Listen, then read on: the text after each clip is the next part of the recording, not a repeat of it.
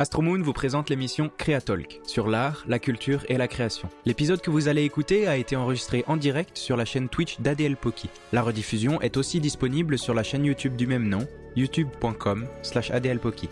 Bonne écoute et on se retrouve un mercredi sur deux à 18h30 sur twitch.tv slash adlpoki. On va repartir euh, très très très loin dans le passé là. J'ai l'impression d'être en maternelle. Ah ça m'a rappelé tellement de souvenirs là tous les trucs dont t'as parlé. On avait un kit espion. On avait tous là où tu- il y avait le truc où tu le posais pour que ça passait devant, ça faisait. Oui On va bien le c'est ça. Mais oui, C'est exactement ça.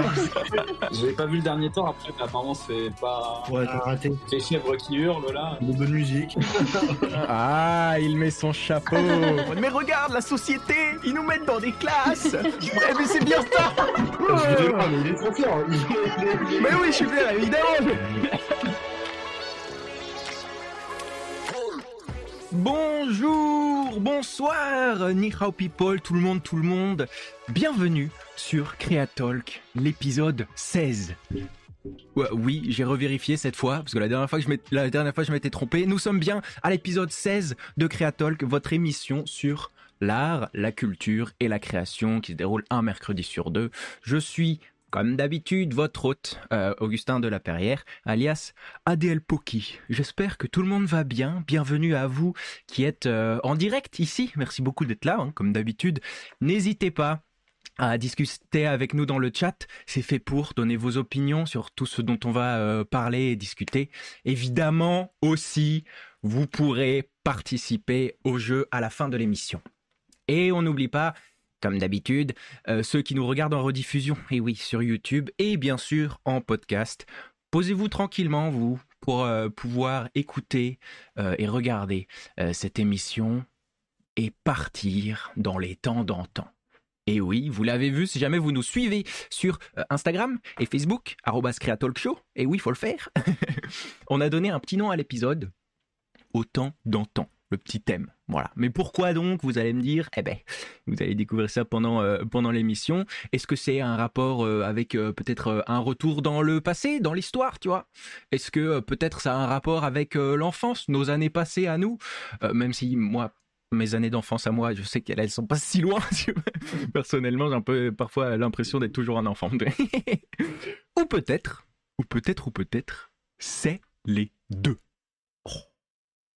Eh ben, on va voir tout ça avec notre équipe de ce soir qui nous ont préparé des chroniques et des apartés et un petit jeu euh, autour de ce thème. Ce soir, on a Martin de Pazou et le 7e art, on a Romy euh, qui ne sera pas en direct avec nous mais qui nous a préparé euh, une chronique euh, vidéo. Aménir pour l'aparté et bien sûr Ponchoa, notre game master de ce soir. Je l'ai fait venir tout de suite. Hey Coucou tout le monde Coucou. Bonsoir. Coucou, bonsoir, le chat. Comment est-ce que ça va? Panchoa, ça fait un bout de temps qu'on t'a pas vu. Ah ben écoute, euh, les autres fois, je n'avais pas pu euh, vous honorer de ma présence. Bah ouais, c'est ça. C'est corrigé. Yes, C'est yes, corrigé. yes, yes. Ça va bien? Ça va, ça va, ça va, ça va, tout roule. Tout roule. Martin, ça va? Hâte de voir euh, ce soir avec le thème là. euh, Oui. Merci. La dernière fois. Mais ouais, ouais, ouais. C'est vrai que là, c'est c'est cool. On peut t'avoir, euh, on peut t'avoir un petit peu plus souvent là, là tout de suite. C'est très chouette. Et Aménir, comment tu vas? Ça va bien, ça va bien, merci. J'ai Ouais. hâte de voir ce que tout le monde nous a préparé. Ouais, on a, euh, on a une jolie émission là qui, euh, qui arrive. Euh, donc, autant d'antan. euh, c'est donc un thème qui, qui c'est Aménir qui a trouvé le, le nom du thème. Toujours trop forte pour trouver, trouver tous ces petits noms là. Euh, qui s'est construit du coup autour des euh, chroniques que nous ont proposées euh, Romy et, et Martin. Euh, on a ce côté donc en effet euh, un peu, un peu euh, avec la chronique de Romy qu'on va qu'on va regarder juste après là sur l'enfance et puis un peu retour sur le passé, archéologie, quelque chose comme ça. En me demandant du coup ces histoires-là, l'enfance, etc. Je me suis posé la question comment est-ce que vous vous avez un peu découvert le monde artistique Comment est-ce que vous êtes entré dans le monde artistique, euh, se rendre compte que bah voilà, c'est tout un univers. Euh, étant jeune, du coup, euh, est-ce que ça s'est fait au travers de films, dans les musées? Panchoa, tu saurais? Alors, moi, je pense que ça s'est fait quand même assez tard. Ouais. Je pense parce que euh, quand j'étais petit, j'étais plutôt euh, hyperactif. Hmm. Donc euh, les films, c'est pas du tout euh, quelque chose pour moi trop. Ma mère, elle essayait absolument de me foutre devant des films, mais je tenais genre euh, 10 minutes et je partais en courant pour faire autre chose. Du coup, j'ai pas trop eu ça. Mais après, en grandissant, je pense que c'est vraiment ouais, 17-18 ans avec les études. Ouais. Avec les études que, que j'ai fait, du coup, euh, les cours Florent, euh, je pense que c'est ça qui, qui m'a un peu mis là-dedans, parce que même avant, je regardais pas tant de films que ça. Euh, J'étais pas trop trop euh, là-dedans. C'est arrivé assez tard, en fait, ouais. Petit, euh, pas trop, quoi. Donc c'est le, Ouais. le théâtre et tes études qui t'ont fait arriver là-dedans, quoi. C'est vrai qu'en fait, euh, ouais.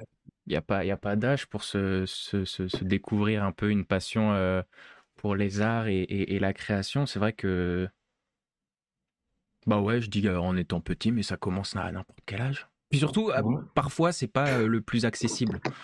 Euh, en Aussi, effet, ouais. quand t'es plus jeune. Martin, tu saurais? pas forcément. ouais. Ouais. Ouais, alors là, attends, on va partir très, très très loin dans le passé. Là. Ouais. Dans le ventre de ma mère. Non, je Oh là. plaisante. non, non, non, mais pour ce qui est du cinéma, ouais, je dirais que ça a commencé très tôt. Euh, assez classique, hein, les Walt Disney d'abord. Ouais. Et puis euh, après, euh, je me souviens, euh, quand j'ai perdu ma première dent de lait, Mhm. la petite souris m'avait apporté la cassette. Donc oui, c'était des cassettes à l'époque, des cassettes VHS. C'était la cassette VHS du premier Spider-Man de Sam Raimi. Ah, doit avoir euh, ta petite 3 souris. ou 4 ans. Ça, ça remonte, hein, ça fait plus de 20 ans, mine de rien. ah ouais. Euh, donc je, me, je dirais que ouais, un de mes premiers pas dans le cinéma, c'est ça. Il y a Le Roi et l'Oiseau aussi, le film d'animation euh, français qui a énormément inspiré Miyazaki. Ouais, on voit, ta, Euh. on voit ton affiche derrière toi. Ouais, elle est derrière. absolument. Magnifique film. Merci. Et après, pour ce qui est du cinéma, encore toutes les grandes sagas que j'ai découvert avec mon père et mon frère, que ce soit les Seigneurs des Anneaux, Harry Potter, Star Wars, Hmm. Matrix un peu plus tard, Indiana Jones. Ouais. Et après, pour ce qui est du théâtre, bah, je dirais que j'ai eu vraiment euh, une découverte avec le cours Florent, oui, comme Panchoa dans les études, le, théâtre, oui. Euh, par rapport à ça, le cours Florent m'a vraiment ouvert à cet univers euh, que j'avais un petit peu déjà. Enfin, j'avais mis un, je vais pas dire un, si j'avais mis un doigt de pied, voilà, on va dire ça. euh, euh, quand j'étais adolescent euh, dans une école à Talence qui s'appelle l'école du spectacle. Euh, J'en faisais euh, en quatrième et en troisième avec un de mes meilleurs amis qui était lui-même au cours Florent, Florian Moncarzel, que tu salues. Et, et après, euh, pour revenir au cinéma, euh, je pense que c'est les courts-métrages euh, avec mon meilleur ami. Euh, tous les étés, en fait, à la campagne, on faisait un petit court-métrage. Euh, Le premier qu'on a fait, on avait euh, 10 ou 11 ans. Et nous, à l'époque, euh, enfin, à cette époque, euh, on était passionnés par les zombies, par euh, les Resident Evil, tout ça. Donc, ça, ça, ça nous influençait énormément dans nos travaux artistiques, si je puis dire. Et Ouais, on ouais. mettait ça en scène dans des petits films. Voilà, c'était très nanardesque, mais c'était très drôle parce qu'on faisait ça en famille aussi. Enfin, voilà Ah, des choses comme ça. Et Ah puis euh, après, euh, vraiment, euh, je pense que ma culture cinématographique a, a grandement évolué, enfin mes capacités d'analyse aussi grâce à mes études à, Ouais. à l'université de Bordeaux-Montaigne. Ça, ça a été très important. Et puis Mhm. j'espère continuer l'an prochain en master. Ah bah ouais, Voilà. ouais, ouais. C'est vrai, c'est le master, Ah, là. Tu, tu plonges dedans vraiment, là. Ouais, C'est chouette. Bah, tu vois, on est remonté loin, mais on a une... c'est un bel arc narratif hein, de ta vie. Oh, merci. Ouais, suivi, euh, un suivi autour du cinéma. C'est vrai que les, les commencer dans- en faisant des petits courts métrages un petit peu nanars, comme tu dis, c'est c'est Ouais, voilà. ouais. toujours la manière de faire. hein. tu, les, tu les as toujours ces, ces films-là? Les ai toujours, ouais, ils sont sur clé USB, donc euh, si vous voulez euh, les, les voir un jour, si vous voulez une petite projection chez moi, euh, Voilà Ah, ce serait On drôle ça de sur faire. Créatalk. sur Créatalk, ouais. Ouais, ouais. faire, euh, faire des petites. euh, Ce serait marrant, ça, tiens, de, de faire des. hum, De, de- de montrer un petit peu, bon évidemment ce que, ce que, ce que chacun veut montrer, les premiers, euh, les premiers pas, euh, les trucs qui ont été créés, qui ont été faits, ce serait rigolo, marrant. Ouais, j'avoue, pourquoi pas. Hein. Bah ouais, tiens c'est une idée ça, allez, Hop. Allez, vendu. euh, Aménir, toi, tu. Bon, moi, je sais un petit peu euh, comment t'as grandi, parce que bah, on a grandi dans la même maison. Mais euh, ça s'est passé comment, toi? Mais en fait, c'est assez intéressant comme question parce que d'habitude, tu poses la question plutôt d'un point de vue euh, comment est-ce que tu t'es mis à faire de l'art? Ouais, Et là, c'est plutôt comment est-ce que tu as découvert que l'art existait. ouais, ouais, ouais.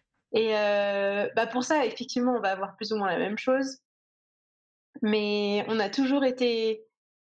Enfin, en fait, pour moi, il y a plusieurs choses que, qui, qui, se, qui se voient un peu sur comment est-ce que euh, Martin en a parlé et, euh, et Panchoa aussi. C'est qu'il y a le côté un peu, disons, tu t'apprécies des histoires. Et pour Mhm. moi, du coup, est-ce que tu considères ça comme de l'art? Enfin, bien sûr que c'est un art, hein, ça, je- voilà, mais pour moi, c'est plus, euh, tu t'apprécies les histoires, euh, tu regardes des Disney, tu lis des livres, on te raconte euh, les contes de Grimm, peu importe. Donc ça, on a toujours eu parce qu'on a des parents Ouais. qui sont qui sont fans d'histoire, de fantasy surtout. Et ensuite, au fur et à mesure, euh, soit par euh, bah, par exemple pour vous trois, vos études par le théâtre et encore plus pour Martin euh, par, par le cinéma, tu tu approfondis un peu ta, ta recherche et tu découvres des arts différents, Mm. ou alors tu en fais aussi toi-même. Vous, vous avez fait du théâtre. Donc euh, voilà. Tout ça pour dire que, pour répondre à la question, on a toujours été dans ce monde un peu d'histoire, euh, des histoires euh, larges, quoi, plutôt Mm. fantasy, fantastique, tout ça. Et ensuite, quand je suis retombée dans la lecture en échange, donc juste avant mon master, j'ai un peu ouvert mon- mes horizons par rapport aux, aux genres littéraires différents et je me suis un peu intéressée euh, à différents styles, à différents pays aussi parce que je lisais exclusivement quasiment euh, des histoires euh, qui venaient des États-Unis, d'Angleterre ou de France. Donc ça, ça a un impact énorme aussi. Et c'est à partir de là, en fait, donc ça- moi, ça a commencé, j'ai commencé à m'intéresser vraiment à l'art et à tous les genres et les styles, etc. À travers la lecture, je me suis dit, ah, en fait, dans la littérature, il y a plusieurs courants. Et du coup, on peut aussi le voir euh, dans les séries, dans les films, euh, qui sont les, disons, ce sont les branches d'art que je consomme le plus. Mhm. Parce que le théâtre, euh, je suis toujours pas vraiment rentrée dedans. Je vais juste te voir toi et puis vous quand je, je suis sur place, mais sinon c'est tout. Euh, bon, la musique, la musique aussi bien sûr, mais ça pareil. Pour la musique, pour le coup, je suis encore plus, euh, c'est encore plus de la consommation que vraiment juste euh, Mm. l'appréciation de style, etc. Parce que j'y connais pas grand chose. et je ne sais pas si j'ai autant de volonté de découvrir plus les petits détails que ce que je pourrais avoir pour euh, la littérature, par exemple. Mhm. Voilà. Et sinon, un peu un- par rapport à la. Parce que là, du coup, je suis la seule à pas euh, avoir l'art dans mon métier ou dans. Enfin, je, Oui. on fait pas. euh, C'est pas la plus grosse partie de ma vie, disons. Euh, mais quand on était plus jeune, enfin en fait toute notre enfance quasiment, nos parents ils nous ont demandé de choisir une activité physique et une activité artistique. Et ça, je suis hyper reconnaissante parce que du coup, bon, déjà, euh, le physique, moi, il, il s'avère que je ne suis pas sportive dans l'âme, mais ça nous permettait de découvrir quand même le mouvement, etc. Donc c'est intéressant quand C'est même. vrai qu'on a fait plein de Et sports. puis l'art, en fait, on... ouais, on a fait plein de sports. Et l'art aussi, en fait, parce que du coup, j'ai fait de la musique, j'ai essayé deux instruments, j'ai fait du dessin, Mm. euh, j'étais dans une chorale, j'ai fait des... Enfin, disons qu'on a fait plein de trucs de la peinture, des trucs qui sont un petit peu différents et qui nous ont permis de un peu toucher à tout. Et euh, par l'école, j'ai fait du théâtre aussi, même si ça n'a pas pris, mais euh, voilà. Ouais, ouais. C'était très long comme réponse. Non, mais c'est ça. Hein, c'est- Mais tout ça pour dire qu'on est dans le, on est dans l'art peut-être plus en tant qu'observateur en tout cas depuis très très longtemps. Mm. Et, euh, et bah maintenant avec Creatalk encore plus en tant que un peu chercher les petits détails Ouais. machin et tout grâce aux magnifiques chroniques que, que vous faites. Ouais, c'est ça, on en apprend plein. J'allais dire justement sur, euh, sur la musique, tu disais, voilà, tu savais pas trop, mais avec toutes les chroniques de euh, euh, Good Kids Mad Music de Bebel et Léo, on en apprend plein, hein, on découvre pas mal de choses quand même. Non c'est sûr c'est sûr. et c'est ce que tu dis de. Avant, tu vas plus, quand t'es petit en tout cas, découvrir des histoires, regarder et apprécier certes, mais sans forcément savoir et te dire que ah ça c'est de l'art, oui oui bien sûr. Mhm. Euh, En ce sens que bah tu vas dans un musée, tu tu tu tu te dis ok ça euh, le courant artistique, le machin. Tandis que bah quand t'es ouais quand es petit, tu lis un livre, tu dis pas ah ouais euh, l'artiste euh, écrivain de ce livre, euh, il fait ce courant. Ouais, ouais, voilà. Exactement, ouais. C'est le rapport à l'œuvre d'abord, et c'est la sensibilité, ouais. Ouais, c'est ça. Et on, on, retrouve un peu ce truc où à partir du moment où tu te dis ah tiens ça c'est de l'art, tu vas potentiellement hein, en fonction des gens plus t'intéresser bah voilà à euh, du coup quel, à quel courant ça appartient pourquoi est-ce que j'aime celui-ci plutôt que celui-là et euh, bah, faire un petit peu donc ta culture euh, autour de ça. Et pour certains ça définit un peu tout ce qu'on veut faire dans notre vie en suivant quoi. En voulant suivre l'art et, et, en faire en faire plein faire plein de trucs différents. C'est vrai que pour moi il y a Vas-y, vas-y. Il y a un peu aussi la, la, différence entre. Euh, tu vois, typiquement, je regarde un film avec toi ou, euh, ou avec d'autres personnes qui sont hmm. très cinéma dans ma vie. Euh, moi, je regarde le film, c'est génial, ça me prend au trip, il y a la musique, il y a les changements. Donc, je sais que ça existe. Et puis maintenant, ça fait suffisamment longtemps que j'ai des gens comme ça dans ma vie pour savoir que ça existe. Mais toi, tu es là à côté et tu fais Ah ouais, ce panel machin, là, ils ont utilisé tel truc. T'as vu là, sensiblement, il y a eu un changement de couleur et t'es là, non mais. Et pour moi, c'est ça la différence un peu entre juste apprécier l'art, quand juste tu la consommes, tu l'apprécies, et puis vraiment aller chercher les petits détails et pourquoi c'est intéressant que si c'est de la poésie, quel type de, de quel type de, de phrases, d'allitération, de, de, de rimes il y a, etc., dans la hmm. musique, les sonorités, etc. Et, euh, et pour moi, ça, c'est vraiment une très, très grande euh, distinction entre les fans et les, les professionnels, entre guillemets, dans l'art, que ce soit d'un point de vue critique ou des gens qui le font, et puis les gens qui juste regardent, quoi. Ouais. Voilà. Totalement bah c'est ce dont on avait parlé un petit peu, euh, Martin, toi qui, qui analyse beaucoup de films et qui en regarde beaucoup aussi euh, tous les jours. Euh, bien sûr, suivez son, son, compte Instagram pour voir tous les films qu'il regarde à chaque fois. et, et ouais, on avait discuté un petit peu de ça dans une des premières émissions où tu étais passé. Mmh. Savoir comment est-ce que tu regardes et apprécies plutôt que analyser tout. Mais c'est toujours un petit peu là, quoi. Ouais, après, ça, ça dépend des films. Euh, tu vois, là, je suis allé voir Les Gardiens de la Galaxie, volume 3 au hmm. cinéma. Mais tu vois, j'étais pas en mode, ok, alors il y a tel plan à ce moment-là, euh, il y a telle musique utilisée, tel fort accord. Voilà, c'est le genre de film, pour le coup, je je vais pas dire que je pose mon cerveau, mais, mais où je, je profite, quoi. Je me laisse aller. Euh, je pense je suis pas en mode euh, scanner, enfin analyse. Ouais, tu fais, euh, tu fais un peu la part des choses. Ouais, c'est cool. Ouais, voilà. Après, ça, je, ouais. je, je dis pas après que c'est. Euh, Martin? Ah, 7 sur 10. Franchement, un bon 7 sur 10. Ah, oh. Ça va. Ah, mais du coup, un, 8. Je vais, je un, 7 sur 10, un 7 sur 10 par rapport à quoi? Parce que donc moi, c'est les livres, c'est les seules choses que je note entre guillemets dans ma vie. Euh, et je mets des étoiles. Mais pour moi, il y a vraiment la différence entre un livre où euh, c'était bien écrit, tu as été mm. emporté par, euh, par l'histoire, ça c'est cohérent, ça a du sens, et à la fin, tu te sens, tu as l'impression d'avoir appris, où il y a un truc en plus, tu mm. vois. Et juste les livres où tu peux pas le poser, tu sais que ça va rien t'apporter de plus que un peu mm. genre par exemple du drama, tu vois. Mais ça, ça se lit comme ça.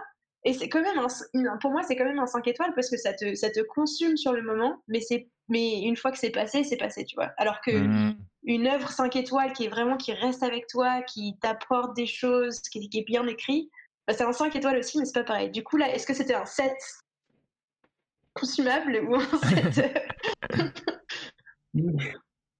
euh, alors, c'est un 7 euh, que je qualifierais d'émotionnel parce que on suit cette équipe euh, depuis euh, quand même un certain temps, depuis euh, le premier film. Il y a eu le deuxième, ensuite il y a eu les deux films Avengers. Je crois qu'ils font une petite apparition dans le dernier Thor, mais j'ai pas vu le film. Donc, mais ouais, ouais, c'est donc ouais un set émotionnel, c'est la, c'est le point culminant, c'est le, le, le, feu d'artifice quoi. C'est, mmh. je, je, ne mmh. spoilerai rien parce que je, c'est difficile d'en parler en fait sans. Ouais. Ouais. ouais. voilà, je, mais... Sans spoiler 50 films. ouais, voilà. ouais, ça fait depuis 2014 là qu'il est sorti le premier. Euh. déjà. Exactement, ouais, ouais, ça, ah, ça Mm. remonte un peu déjà. Mm. Mais ouais, c'est une belle conclusion, euh, voilà, de la trilogie. Voilà, je n'en dis Mm. pas plus. Ouais, et puis il y a aussi quand tu, quand, quand tu sais que euh, bah, tout ce qui s'est passé un peu dans les coulisses euh, avec James Gunn, les- le cast et tout, euh, pour pouvoir terminer ce, Mhm. ce film-là, terminer cette, cette trilogie-là, ils ont eu des problèmes un petit peu à la production et est-ce qu'il allait réaliser le, le dernier et tout, machin. euh, donc euh, c'est vrai, c'est vrai. parlé euh, de Taika Waititi à un moment, euh, donc moi j'avoue que j'avais un peu peur avec ce Mm. qu'il a fait. euh, sur... sur le... J'avais pas vu le dernier temps après, mais apparemment c'est pas Je- je- Ouais, t'as pas ouais, c'est- les chèvres qui hurlent là. Ah ouais, ouais, ouais. ouais. Ah, très éto- étonnant. Il fait, il fait son truc, Taika Waititi, et euh, Ouais. il le fait. Il y a des bonnes musiques, ça va. Oui, c'est vrai. C'est vrai, c'est vrai. Voilà. Ouais, ouais. Ouais, c'est vrai ce truc de euh, comment est-ce que tu, on va dire, notes ou apprécies différents, euh, différentes œuvres euh, par rapport, euh, enfin les unes par rapport aux autres, quoi. Comme tu dis, à Menhir, c'est. Bah, Aménière l'a très bien dit. Le, c'est le, le 5 étoiles, euh, je sais plus comment tu l'as appelé. Euh, Enfin, l'œuvre qui te marque et après elle te suit, euh, Hmm. elle t'accompagne. Bah, moi, j'ai ça avec quelques œuvres. Euh, dernièrement, vraiment, je pense que c'est la, la série Six Feet Under, quoi. C'est Ouais. du début à la fin. Mais vraiment, je note sur l'ensemble. Euh, autant le jeu des acteurs que la mise en scène, euh, l'utilisation de la musique, les rebondissements dans l'histoire. En fait, du début à la fin, sur les cinq saisons, il n'y a aucune fausse note. Quoi. C'est... Et puis même, c'est de mieux en mieux. Quoi. C'est... Ouais. Les moyens augmentent. L'histoire euh, prend un certain... une certaine épaisseur, surtout dans la dernière saison, qui est... Enfin, voilà, j'ai pas de mots. Quoi.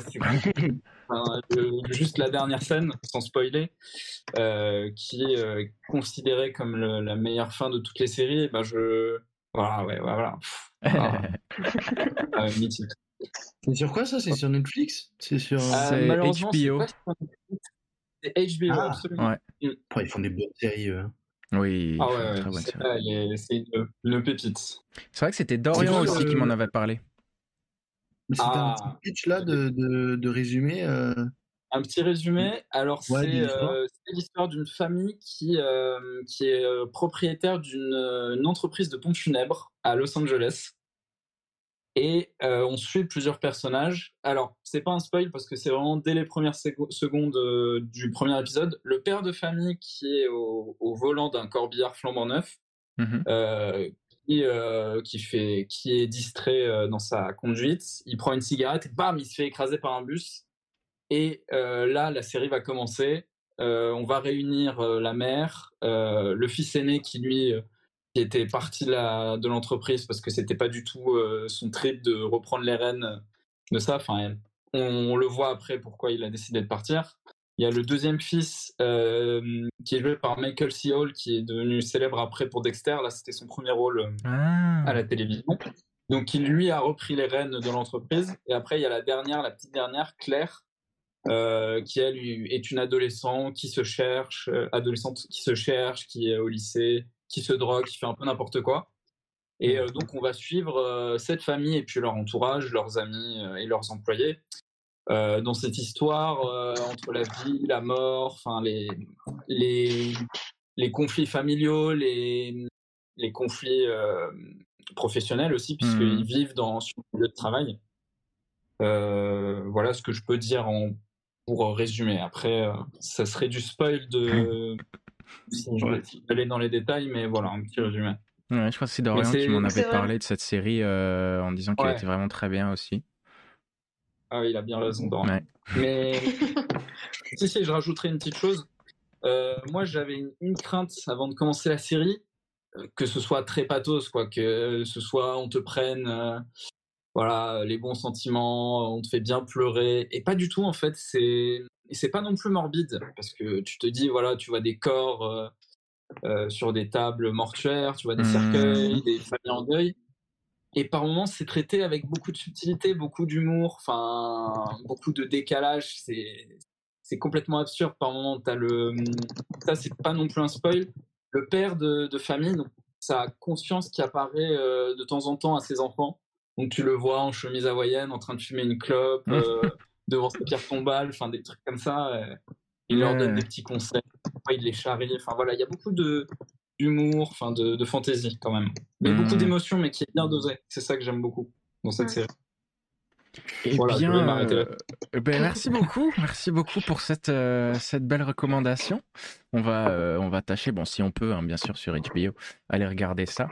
Euh, et je vous propose que donc après cette recommandation, on passe à euh, la chronique de Romy qui nous a euh, Yes. proposé donc de revenir un petit peu euh, en enfance euh, dans le dans, dans, dans des livres qui euh, qui l'ont marqué. Et elle est d'ailleurs avec son amie euh, Léna, qui, qui voilà, elles font, elles font cette chronique à deux maintenant. C'est assez, c'est assez chouette. Ça permet d'avoir deux, deux voix sur cette chronique. Donc voilà, je vous laisse avec la chronique de Romy.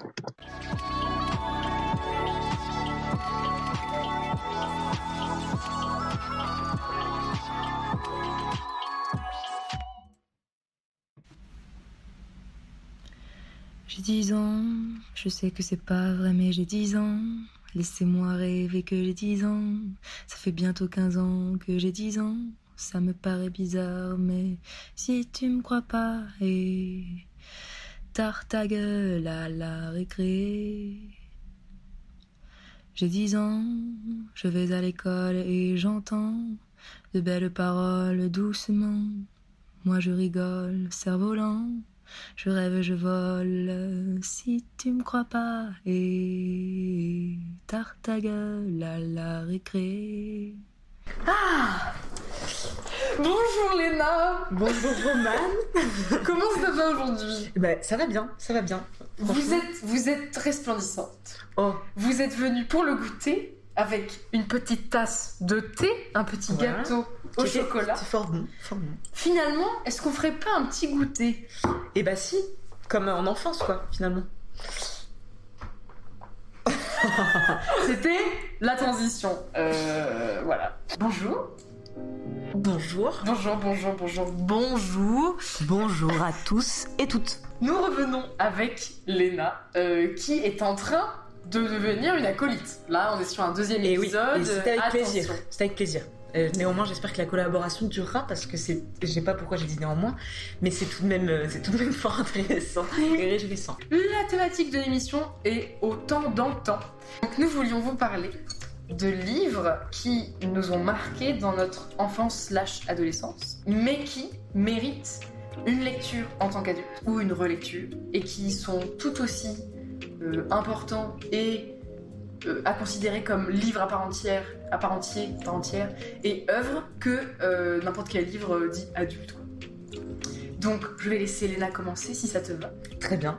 Euh, ben moi, il faut savoir que Roman m'a dit, euh, bon alors cette fois-ci, le thème de l'émission, ça sera les livres jeunesse. Et alors, euh, j'ai un truc, c'est que je déteste les livres jeunesse. Vraiment, depuis quand j'étais petite, euh, je lisais pas de livres jeunesse. J'ai la plupart des livres jeunesse, je trouve que euh, le ton employé est trop euh, infantilisant, justement pour les enfants. Même si il s'adresse à des enfants, il y a un truc euh, qui me met mal à l'aise dans le, le ton employé. Mm. Bon, après, c'est un avis personnel. Mais euh, donc, je, je m'en avais jamais lu, à part les BD, comme euh, Tom Tom et Nana ou toutes Tu les BD ou du pas Max et Lily? Et oui, aussi Max et Lily. Mais il faut savoir qu'à un moment donné, donc, on avait une bibliothécaire qui passait tous les mercredis, qui s'appelait Paulette, qui faisait tout le temps la tête. et qui était vraiment un personnage à part entière, quoi, vraiment euh, très très euh, théâtral, mais avec un très bon fond. Donc elle nous apportait les livres de- des bibliothèques euh, aux alentours. Et un jour, elle m'a apporté un livre qui s'appelle Confession d'une grosse patate de Suzy Morgenstern. Et là, ça m'a vraiment énormément touchée. Bon, j'avais 15 ans, j'étais pas jeune, mais ça m'a bouleversée. Ça, c'est une femme, du coup, bah, c'est Suzy Morgenstern, qui parle d'elle-même, c'est une sorte de biographie, et qui parle de, notamment de son rapport au poids. Est-ce que c'est une femme euh, en, état d'obésité, quoi? Et pour expliquer un peu le poids du- d'une société, le poids d'une famille, par rapport à un, un poids où, du coup, ça parle de, de l'apparence aussi physique, etc. Et euh, elle décrit ça avec énormément d'humour. Je regrette que les conversations avec mes amis, soigneusement choisies pour leur amour des bonnes choses, tournent autour de la bouffe. Je regrette que les cadeaux les plus drôles qu'on m'ait offerts aient été un aimant qu'on fixe sur le frigo avec un policier qui se dit Stop, Step away from this refrigerator. et, et un autocollant qui t'informe que la personne que tu cherches n'est pas dans ce frigo. Ça veut dire que l'amour ne se cache pas dans le frigo. Ça veut dire que cette insatiable quête d'amour ne va donc pas aboutir dans le frigo. Ça veut dire que ce n'est pas dans le frigo qu'il faut chercher. Mais où se cache-t-il? Ce que j'adore dans son ton, c'est qu'avec Suzy, même si elle parle de choses qui la touchent, donc elle parle même de son rapport à sa famille, ou du fait que, bah, par exemple, son père euh, est un juif immigré, donc, euh, enfin, qui a subi. euh, sa, sa famille a subi des violences, notamment de ça, etc. Elle mêle tout ça avec euh, des histoires de nourriture qui sont très simples, où elle dit, ben en fait, moi j'aime manger, et euh, bah, des fois j'aimerais bien être mince, mais juste pour pouvoir manger comme je veux. elle essaye de faire mille régimes, ça ne marche jamais. Elle décrit avec vraiment beaucoup d'humour bah, tous ces, ces échanges avec les diététiciens, les psychologues, ses échecs, ses réussites, mais en fait euh, qui retombent directement en échec, parce qu'elle dit en fait moi j'aime fondamentalement manger, et c'est comme ça. Et euh, des fois ça me rend coupable, mais en même temps j'aime manger, et voilà, elle fait un parallèle avec les femmes aussi dans la société de comment elles sont perçues. Comment puis-je passer la journée en Italie sans au moins une assiette grouillante de tortellini à la crème? Comment finir un séjour aux États-Unis sans quelques cookies et des brownies et des hot dogs, etc. Et les samoussas à la Réunion? J'arrive même à dénicher quelques délices en Grande-Bretagne et en Allemagne. Mais est-ce que l'on doit se cloîtrer par peur de ne pas grossir? Dans mon cas, la réponse est oui. Un cœur lourd est un cœur blessé. Un cœur blessé doit être bercé. La seule berceuse que je connais est la nourriture. Et il y a, euh, il y a combien? Sept petits chapitres euh, qui s'appellent Combien pèsent les regrets Combien pèse un cœur gros Combien pèse une mère Combien pèse un régime Combien pèse un cornet de glace Combien pèse un ami Combien pèse une vie Euh, Petit extrait. Je me parle, je me gronde, je me dis souvent ceci. Cesse d'être une monstrueuse ogresse, de grosses patates, dans des misères de sacs de patates. Finissant avec ce problème une bonne fois pour toutes, et patati et patata. Là, c'est purement un récit, Ouais. purement un récit dans lequel elle, euh, on, on- on assiste à ces différentes rencontres. Un récit, un chapitre est sur sa mère, où elle parle du rapport à sa mère, qui était la seule femme mince de la famille. Sinon, toutes les femmes étaient, euh, étaient euh, en surpoids et aimaient plutôt très bien manger. Sa mère, très stricte, n'aimait pas manger. Enfin, en tout cas, ne mangeait pas beaucoup. Pour garder une ligne, il y avait une sorte d'obsession de régime dans sa famille.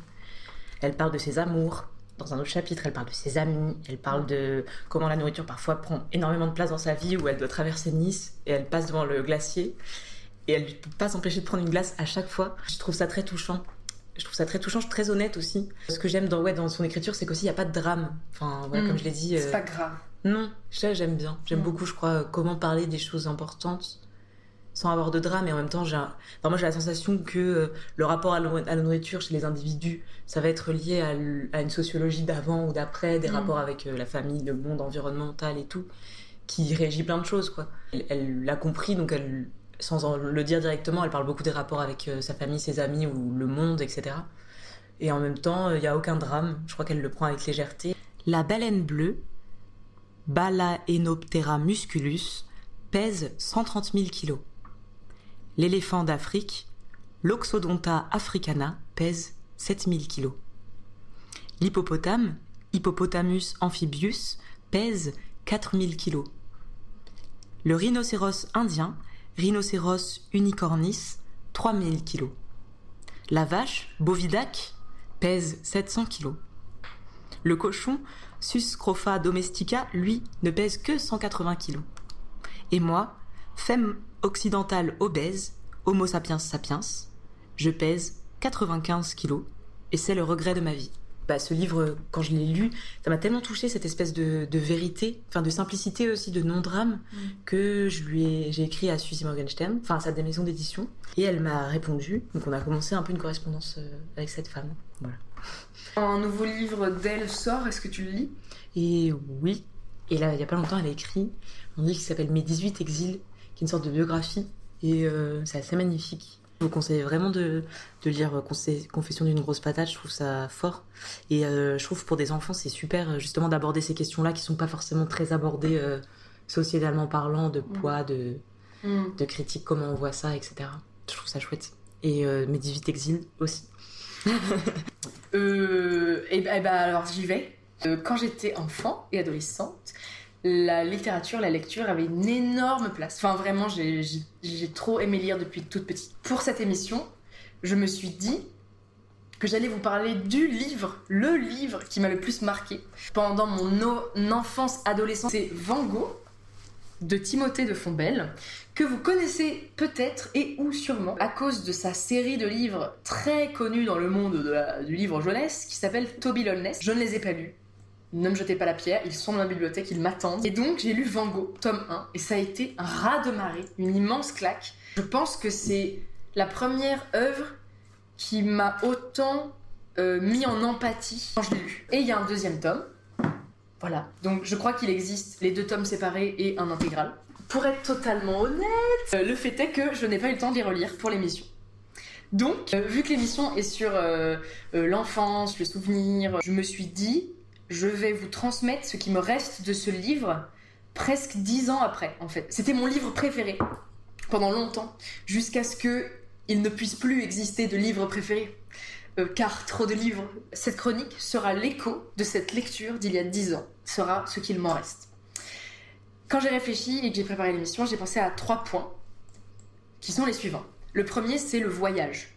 C'est un livre qui se passe dans énormément de pays et de continents. Il y a euh, une grande partie sur les îles éoliennes qui sont près de la Sicile. Ça se passe aussi en Allemagne, aux États-Unis, en France, sur le parvis de Notre-Dame, devant Notre-Dame, au tout début du premier chapitre. Euh, en Écosse, la Russie. La Russie. en fait, au-delà de tous ces pays, ce qui me reste vraiment, c'est tous les paysages et les ambiances atmosphères.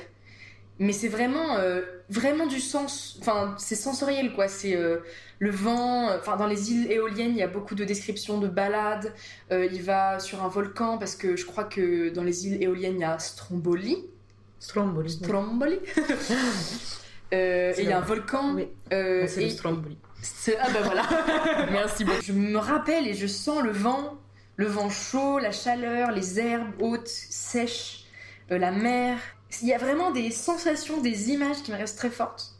en Écosse, c'est beaucoup la brume, l'humidité, le froid. J'ai encore en tête ces endroits comme si j'y avais été, quoi. la lumière, l'ambiance c'est comme si euh, j'avais voyagé avec eux et que j'étais un fantôme euh, invisible qui les suivait, tu vois. Et j'ai vraiment. Enfin, c'est là où je trouve la puissance des livres est trop forte, c'est que j'ai pas l'impression d'avoir lu une histoire et de, m'être raconté une histoire. J'ai l'impression d'avoir vécu un bout de l'histoire, tu vois. Donc bon, bref. Voilà. Donc ça c'est la première chose. Donc la deuxième chose dont je me souviens, c'est l'enquête. Van Gogh. L'énigme Van Gogh, le mystère Van Gogh. C'est un petit garçon retrouvé sur une plage euh, d'une des îles éoliennes. Il a 3 ans. Il est en pyjama bleu, je crois.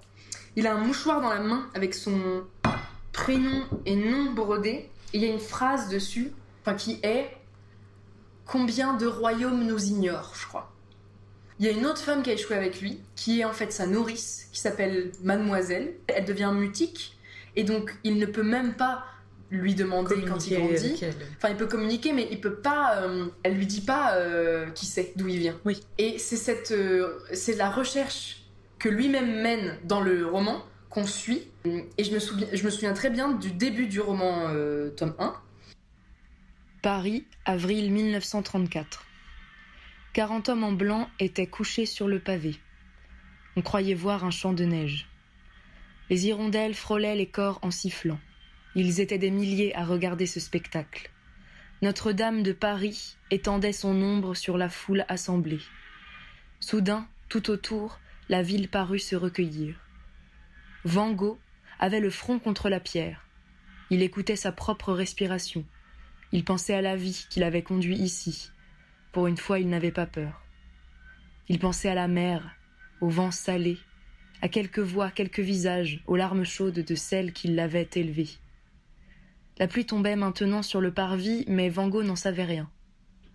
Allongé par terre au milieu de ses compagnons, il ne regardait pas fleurir l'un après l'autre les parapluies. Van Gogh ne voyait pas la foule des Parisiens réunis, les familles endimanchées, la dévotion des vieilles dames, les enfants qui passaient sous les jambes, les pigeons engourdis, la danse des hirondelles, les badauds debout sur les fiacres, ni les yeux verts, là, sur le côté, qui ne regardaient que lui. Des yeux verts ourlés de larmes, dissimulés sous une voilette, Van Gogh, lui, gardait les yeux fermés. Il n'avait pas encore vingt ans, c'était le grand jour de sa vie. Un bonheur grave montait de son ventre. Dans un instant, il allait devenir prêtre. Et là, la police débarque euh, pour arrêter quelqu'un. Cette personne se lève, s'enfuit, et on suit un peu la course-poursuite, et c'est Van Gogh. Je me souviens de ce truc de, ok, ce livre s'appelle Van Gogh, Van Gogh est le personnage principal, instinctivement, directement, je l'aime. Euh, pas je l'aime euh, d'amour, mais je, direct, euh, je- je- c'est lui que je vais suivre, c'est lui que je vais, avec, lequel je vais adhérer. Et en fait, ça m'avait trop perturbé quand j'étais enfant adolescente, parce que c'était pas un schéma de livre classique. Ça me désarçonnait. Il y avait tout de suite une action, Notre-Dame, machin, police, fuite, Van Gogh aurait tué quelqu'un. Là, tu fais Ah Mais c'est le personnage principal, on l'avait pas prévu, moi, de suivre un assassin, hein, tu vois Et en fait, oui, voilà, ça m'a désarçonné de me sentir trahi si tôt dans le roman. Ce qu'il me reste de Van Gogh, ce qu'il me reste du personnage, ce dont je me souviens, est très brumeux. Et c'est ça que j'aime beaucoup. Et je crois que c'était une sensation que j'avais tout le long du roman. C'est-à-dire que on le suit. Déjà, c'est pas un roman à la première personne, c'est pas le jeu. On le suit, mais il restera toujours un, homme avec un contour, mais avec beaucoup une au- avec une aura très particulière, mais avec beaucoup de brume autour de lui, beaucoup de mystère. Le trouble ressenti par Van Gogh prouvait que sa vie entière tenait dans sa vengeance. Ce désir le faisait avancer. Il continuait à vivre pour cela. Certaines très vieilles maisons tiennent encore grâce au lierre qui les détruit. Je me souviens très bien que je, je me sentais hyper adulte quand je l'ai lu, parce que il est un peu complexe à suivre le livre. C'est pas euh, linéaire. Oui. C'est, euh, on commence en telle année à Paris, machin, et puis quatre chapitres après, bam, saut de 5 ans en arrière ou de 10 ans, je sais plus. Île éolienne, euh, Van Gogh échoué sur la plage. Euh, et puis on revient là. Et puis après on revient au milieu du passé. Et puis après, et donc il y a un truc de le deuxième point, quand je disais l'enquête, c'est aussi comment tu te mets en réflexion sur, ok, là c'est ce moment-là, on est dans ce pays, cette époque, ok, là on est dans ce pays, cette époque. Mais alors si c'est passé ça avant, ça veut dire que le lien avec ça, c'est ça. Tout ne m'est pas donné. C'est ça, que j'ai bien aimé, et en vrai c'est un point sur lequel j'aimerais appuyer vis-à-vis des livres jeunesse, et dont tu parlais sur euh, des livres infantilisants.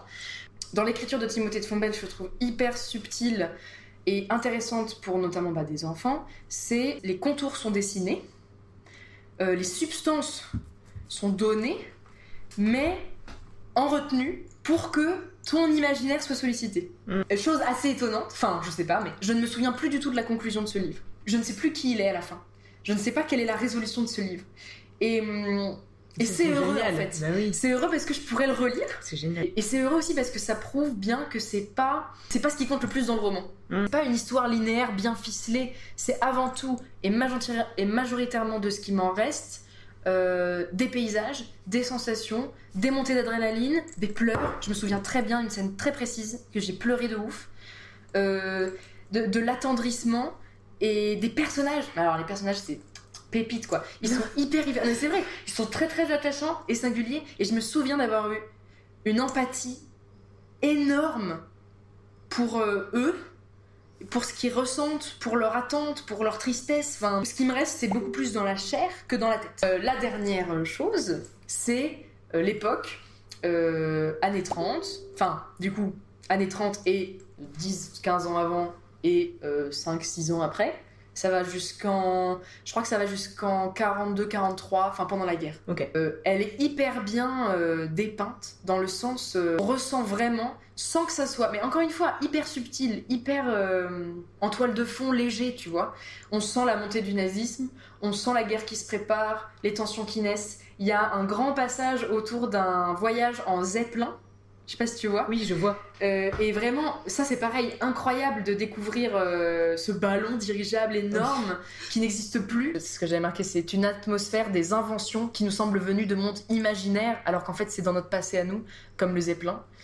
Euh, montée du nazisme, des suspicions, des traques. Il y a aussi des histoires de mafia russe.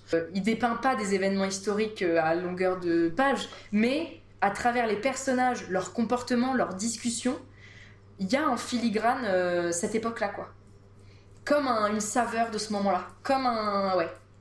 dans l'air, un truc différent dans l'air. Non mais c'est vrai.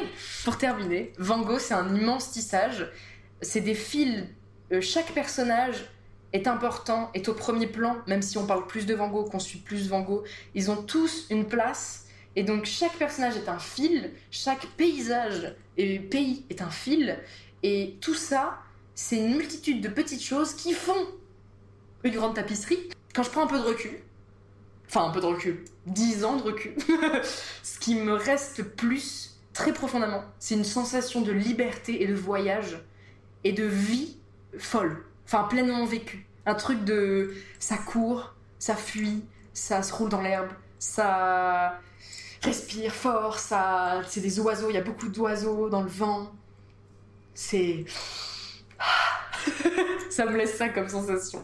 En tout cas, merci beaucoup de nous avoir suivis et à bientôt. Et on espère que ça vous aura donné envie de lire ces livres. Ne vous arrêtez pas au- à l'appellation jeunesse, parfois. Allez au-delà. Et puis n'hésitez pas à nous partager euh, dans le chat euh, les livres qui vous ont marqué dans votre euh, enfance ou votre adolescence. Et petite question, est-ce que vous auriez envie de les relire ou est-ce que ça vous fait peur parce que votre regard a changé et que vous avez peur de dénaturer le livre que vous aviez lu enfant Le mercredi, je me balade, une paille dans ma limonade. Je vais embêter les quilles à la vanille et les gars en chocolat. J'ai dix ans, je vis dans des sphères où les grands n'ont rien à faire. Je vois souvent dans des montgolfières des géants et des petits hommes verts. Si tu me crois pas, et tarte ta gueule à la récré. Très belle chronique, hein Ah là là. Ouais. C'est bien, c'est bien, c'est chouette de pouvoir. euh, Ouais, bah, se dire ça, euh, re- re- redécouvrir des, des, des, des visions d'enfants de justement des œuvres que tu as, que bien aimées euh, enfant, comment, comment Romy en parle? C'est vrai que c'est. On se revoit en train de lire et de découvrir, euh, en train de dévorer un, un livre, dévorer un film, en se disant Waouh, toutes les émotions que ça procure. J'ai pas lu Van Gogh, mais d'ailleurs c'est cool parce que euh, Romy a enfin pu, enfin enfin, elle nous avait dit qu'elle voulait absolument euh, parler de ce de ce livre-là sur Creatalk et ça y est, c'est chose faite, donc ça c'est très chouette. Euh, euh, évidemment, dans le chat et dans les commentaires aussi sur YouTube, oh là là, n'hésitez pas à nous dire, euh, à répondre à cette petite question que qu'elles nous ont posée, euh, savoir s'il y avait des livres comme ça qui nous ont marqué euh, étant plus jeunes et si justement on avait envie de les relire ou, ou- ou non. Euh, par rapport à cette, euh, cette question de euh, qu'est-ce que c'est que de redécouvrir avec ses yeux d'adulte un, un livre qu'on a, a eu enfant. j'ai envie de voir parce que donc on a cette histoire de, de livres d'enfance. Panchoa, je sais qu'on avait discuté de, de cette, euh, cette série de, de, de bouquins parce qu'on on, on parlait, des, euh, on parlait des grandes licences. Euh, comment est-ce que tu as, comment est-ce que tu as un peu découvert ça? C'était Percy Jackson. Est-ce que tu as d'autres livres qui sont bah, pas forcément les grandes licences dont on parlait quand on a fait cette, cette dernière émission-là?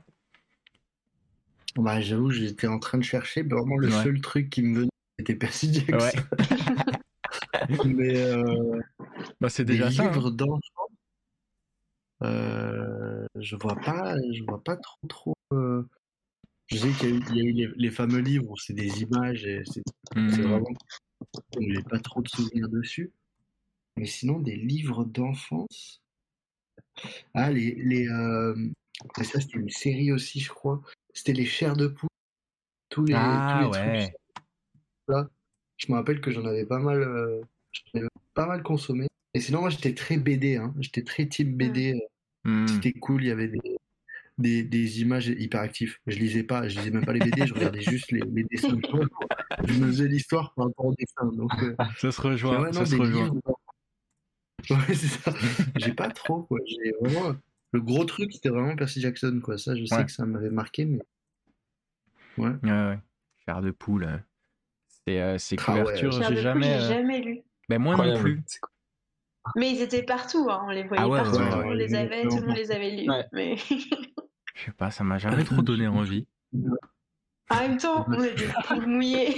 je vais pas dire, mais- Ouais, mais bon, je sais pas. Ça Euh, faisait même pas si peur. Va. Bah, j'imagine que c'était ben, c'était c'était c'était assez jeunesse quand même, donc euh, Oui, oui, oui. ça devait pas être euh, des trucs qui qui te marquaient à vie euh, plus quelques jours, quoi. Euh, Martin, est-ce que t'aurais donc plutôt que des films comme tu nous as dit, des li- livres comme ça qui t'ont marqué? Oui, alors il y en a un que j'avais lu en CE2, donc ça remonte très loin. Ça s'appelait Le Buveur d'encre. Ah, tu Euh, J'ai fait- l'histoire d'un. Ouais, ouais, pardon. Non, non, c'est juste que j'ai vu que tu avais mis le, le message dans, dans, Oui, dans oui, le voilà, chat et du coup j'ai cherché. Oui, en effet, je je l'ai lu aussi. ouais. C'est génial ce livre. Ah, ça m'a donné envie de le relire parce que je ne me souviens plus de tout. Je me souviens d'images surtout. Parce Ouais. que l'édition que j'avais, c'était une édition euh, illustrée. Dans mon souvenir, c'est ça, exactement. Un grand type avec une, une écharpe chauve et qui aspirait l'encre des livres. Et dans mon souvenir aussi, il dormait dans un cercueil en forme de stylo ou en forme de, de, de plume, je sais plus, de stylo plume. Mais ça, ça m'avait beaucoup marqué, je me souviens. Ah, c'est Donc dingue. oui, il y a celui-là. Et après, il y en avait un autre. Alors, je sais plus si c'était un, si c'était une bande dessinée ou un livre. C'était un cochon jaune. Alors là aussi, c'était en primaire. Un cochon jaune qui adorait se rouler par terre dans la boue. Et il y a un moment dans l'histoire où il se roule dans du ciment, il se retrouve bloqué. Et je crois que t'as toute, t'as toute la ville qui essaie de l'aider à sortir. Enfin, c'était, c'est complètement délirant le truc. C'est- Oh, c'est- wow. Incroyable. Tout est gris, je crois, dans mon souvenir. Et lui, c'est- il est jaune. Je crois que c'était ça. Je me Euh, souviens plus du titre. alors j'essaye de trouver, c'est compliqué avec les. Mais euh, Mais c'est ça qui est- qui ciment. c'est ça qui est marrant, c'est que justement, au-delà de, de, de, de, de- de l'histoire et des personnages et tout, tu vas pas te souvenir des- de- du titre nécessairement. Ouais. Comme a dit euh, Romy, t'es marqué par des émotions, t'es marqué par des expériences, des Ça. images que tu te fais toi-même dans ta tête, que parfois t'as même l'impression que t'as vu un film. Je sais qu'il y a des moments où je me dis, mais si, c'est un truc que j'ai vu et tout. Et en fait, pas du tout. C'était une histoire qui est, que j'ai lue et qui m'a, qui, qui- qui- j'ai- qui- que j'ai eu dans, dans, dans la tête pendant, en images, quoi. Mais, euh, ah, il faudra essayer de retrouver ça. J'ai des trucs là. euh, cochon a un secret, euh, dans le cochon tout est bon. Edmond le Après, cochon. classique, Ton historique de recherche, il va être trop chelou après. il y a Harry Potter aussi. Les Cochon jaune dans du ciment. On va essayer de voir si on peut pas retrouver ça. euh, Mais Aménir, toi, tu, tu saurais? Toi, t'as lu plein de livres, toi. Ah, moi, j'en ai plein, mais après. euh, Bon, alors, oui, alors je lisais beaucoup quand j'étais enfant, et, euh, et en fait. Ça fait vraiment, ça fait vraiment geek, mais il y a un réseau social des livres qui s'appelle Goodreads. Euh, et il y en a, donc au départ j'étais là-dessus, puis là maintenant je suis sur un qui s'appelle Storygraph, qui est beaucoup mieux, mais du coup j'ai recensé toutes mes lectures en fait. Et j'ai j'ai fait le travail d'essayer de me rappeler un maximum de lectures que j'ai lues. Et, euh, et c'est pas facile, mais du coup, quand, quand Romy nous, nous, nous parlait de. Enfin, pendant son. euh, sa chronique, je me suis rappelé d'un truc. Euh, et je me suis rappelé d'un qui s'appelait euh, Les bâtisseurs de Notre-Dame. Et en fait, euh, bah celui-là, c'était exactement le, le, la sensation, en fait. Je me souviens des images, je me souviens de la sensation. Je me souviens pas trop. Enfin, je sais que ça parle des bâtisseurs de Notre-Dame. Il y a plus ou moins un meurtre, je crois. euh, c'est une histoire un peu comme ça. Hmm. Mais c'était un livre que j'avais dû lire. on avait des sortes de, de marathon lecture, là, un truc comme ça. Et du coup, il fallait qu'on lise le plus de livres possible. Au départ, je m'étais dit non, j'ai pas envie de le lire parce que c'est pas de la fantaisie. Et en fait, euh, j'avais pas regretté parce que c'était très bien. Voilà, mais sinon j'en ai, j'en ai plein d'autres, mais je vais pas, je, je vais m'arrêter à un. Je pense que ça suffit. Ça beaucoup, c'est Jacqueline Mirande, Les bâtisseurs de Ouais. Notre-Dame. Euh, ouais, ouais, ouais. Bah, euh, en me posant la question aussi, euh, je crois que j'ai. C'est pour le coup, c'est marrant parce que c'est l'école qui m'a fait avoir euh, ces trucs-là euh, de livres qui m'ont qui m'ont marqué au- au-delà de bah voilà, j'en ai déjà parlé, la série des épouvanteurs, tous ces ces trucs-là. Il y avait euh, comment il s'appelait déjà, Marine, ce, ce livre Crabat, Cra- le truc avec les Exactement, je crois que c'est cravate. Le truc avec les, avec les les, corbeaux, corbeaux. là, pareil. Celui-là, je me souviens, mis à part le fait qu'il y, y a une sorte de sorcier mentor dans une tour et Ouais. les corbeaux, je me souviens de rien. Mais les images, les sensations et tout, je me souviens. Mais je crois que c'est Krabat, ouais. Bah, c'est ouais, ouais, un truc avec des corbeaux, une sorte de. C'est en fait, c'était marrant parce que c'est. Je, je- je lisais à ce moment-là la série des épouvanteurs, qui est donc un comment un, un- un jeune apprenti qui veut devenir épouvanteur, donc euh, en- qui, qui, qui, qui pour se battre contre les, les, les forces du mal, un peu des trucs comme ça, euh, trucs de magie, science-fiction, euh, pas science-fiction, euh, fantasy. Et puis il y a ce livre aussi que euh, donc à Menhir, toi, je crois c'est toi qui l'avais.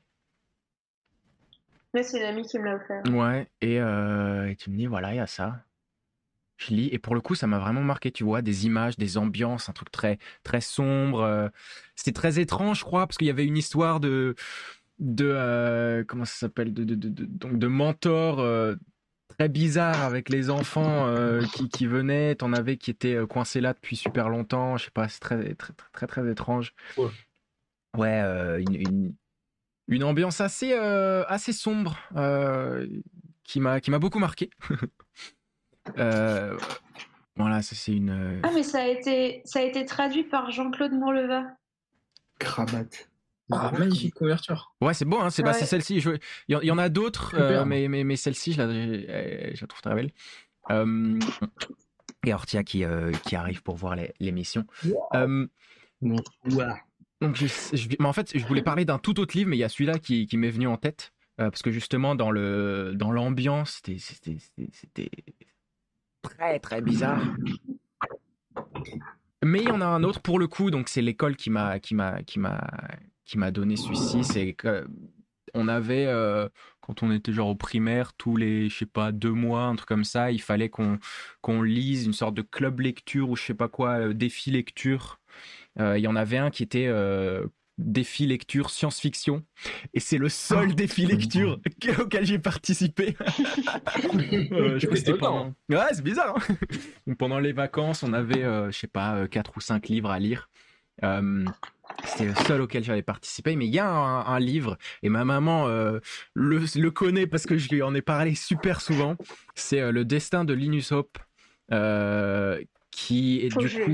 c'est bien truc, euh, c'est un, c'est un livre euh, de Anne-Laure Bondou euh, qui retrace du coup l'histoire d'un jeune qui s'appelle donc Linus Hop, euh, qui est dans, voilà, vous pouvez voir ici, il y a euh, des sphères. Mmh. Donc c'est euh, autour d'un univers dystopique euh, où les enfants doivent, à, euh, alors je sais plus quel âge exactement, passer un examen. Mais alors c'est un examen. Là vraiment, je vous, je- vous dis ça et un peu comme Romy, je l'ai pas relu depuis que je l'ai lu, donc en CM1, CM2, un truc comme ça. C'est un jeune qui est dans euh, la sphère euh, 3 ou un truc comme ça, qui est genre la, la ou la sphère 1, je sais plus. La, la- en gros, la sphère la plus riche, euh, où euh, tout le monde vit bien, tout le monde a tout, machin. Ils sont dans des très beaux immeubles, euh, etc. Et ils doivent passer un examen à un âge, genre, on va dire euh, 16, 18 ans, un truc comme ça. Mais qui est pas un examen du type euh, examen comme le bac, quoi. Euh, ils vont Ouais. dans une salle, ils se retrouvent à être. euh, on scanne leurs souvenirs, etc. Et c'est ça qui détermine dans quelle sphère, après euh, cet âge-là, ils vont être classés, ils vont être placés. Et lui, du coup, il a tout ce truc-là où il a un ami qui est dans la sphère 2 et il se trouve pas ça normal qu'on soit euh, classé un peu comme ça euh, par des. Ils savent même pas par quoi, en fait, c'est une sorte d'algorithme. Et donc, il y a tout ce truc-là où il va essayer de, de casser le- le- le- l'algorithme, de casser le- l'examen et, et changer de sphère. Et pourquoi est-ce que euh, je dis que ma maman, elle en a entendu parler? Parce que quand j'étais, donc j'étais en CM2 à ce moment-là, Divergent Vibe exactement. J'étais euh, en CM2 et je détestais l'école, je voulais pas y aller. Moi, j'étais en mode mais regarde la société, ils nous mettent dans des classes. on, on- on est on est coincé euh, par des par des des, des, des, des- des- des choses qui sont arbitraires. C'est pas nous qui décidons. Ouais. Moi, je veux pas aller à l'école. mais C'est le meilleur argument. Ouais, et c'est l'école en plus qui me dit de lire ça, t'as vu? Ouais, c'était un manifeste de de révolution ce truc, mais alors, euh, mais, mais au-delà de ça, en fait, c'est un, c'est un- c'est un- livre qui m'a vraiment marqué euh, parce que voilà, c'est une des premières fois où je me suis posé la question société et tout machin. Et puis bon bah c'était euh, dystopique, science-fiction, tout ça, et là euh, j'ai trop adoré quoi. Voilà. Est-ce que dans ce livre, c'est deux garçons ou il y a une fille et un garçon? Euh, c'est deux garçons, mais je crois qu'il a une grande sœur. Hmm. Je sais, ah, pour être honnête, je sais plus trop. Euh, je l'ai, livre, il est à Bordeaux. lu, mais. Bah, il faut- euh, faudrait que je. En fait, peut-être que je l'ai lu, mais il y a un livre que j'ai lu, je me souviens. Je me souviens juste d'une scène en fait, et j'arrive pas à retrouver ce livre. Mais c'était aussi un truc. Enfin, il y, a- il y avait un truc où, où- où les gens habitaient. Il y avait des gens qui habitaient sous terre et des gens qui habitaient au-dessus, il me semble. Mhm. Et tu suis, tu suivais une fille et un garçon qui étaient sous la terre et qui essayaient de, de sortir. C'est pas exactement la même histoire en fait, mais mais il y a des trucs qui sont similaires. Et je me souviens juste d'une scène et j'arrive pas à retrouver ce livre. Et euh, à chaque fois quand, euh, que j'en parle à des gens, ils sont là genre non, il n'y a pas assez d'informations pour retrouver ce livre. donc, euh, non, je crois qu'il y a, bah, déjà il y a trois, il y a trois sphères, donc c'est et ça me, bon, ça. me dit rien. Il me semble qu'il y a sphères. Je sais plus. Mais bon, voilà, un de mes livres qui m'a marqué. Et pareil, tu sais plus exactement comment ça, comment ça, comment ça finit. euh, tu vois ce que disait Romy. Euh, de, de, elle, elle sait même plus euh, en fait finalement Van Gogh qui c'était. Et c'est pas le, c'est pas la fin qui, qui, qui marque le plus, c'est, c'est tout ce que tu traverses, c'est tout ce que toi, à ce moment-là, tu récupères, quoi, tu, tu gardes en toi. Et puis, et puis, en fait, on, on- on y revient, ça, ça marque aussi euh, bah, dans le futur de ce que t'en fais. Moi, je sais que c'est tous ces trucs-là qui me, qui me retrouvent à, à- à- C'est comme ça que je me retrouve à mettre euh, bah, tel ou tel euh, truc dans des courts-métrages, dans des histoires que je fais, dans des directions artistiques. Pourquoi est-ce que je... Pourquoi est-ce que je décide d'aller chercher euh, dans un une esthétique précis de cette manière-là ou pas? Je me rends compte là vraiment, je me suis souvenu de Krabat. Ça, ça a vraiment marqué ouais, mon, petit esprit, euh, mon petit esprit quoi. Euh, on va passer à la suite euh, d'autres choses qui ont marqué mon petit esprit. C'est quand Aménir me faisait, me faisait des expériences quand j'étais petit. Elle me montrait, Eh, regarde, regarde, on peut faire ça, on peut faire ça. C'est rigolo. elle me montrait plein de trucs. Et donc, je vous propose de passer à l'aparté d'Aménir et découvrir euh, ce qu'elle nous propose.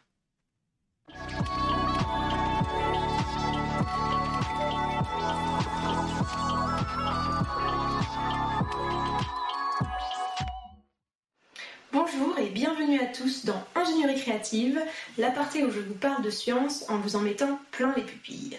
Ce soir, les thèmes peuvent paraître un petit peu distants. On a Martin qui nous parle d'Indiana Jones et Romy qui nous parle de romans de son enfance. Mais pour moi, ces deux thèmes vont si bien ensemble.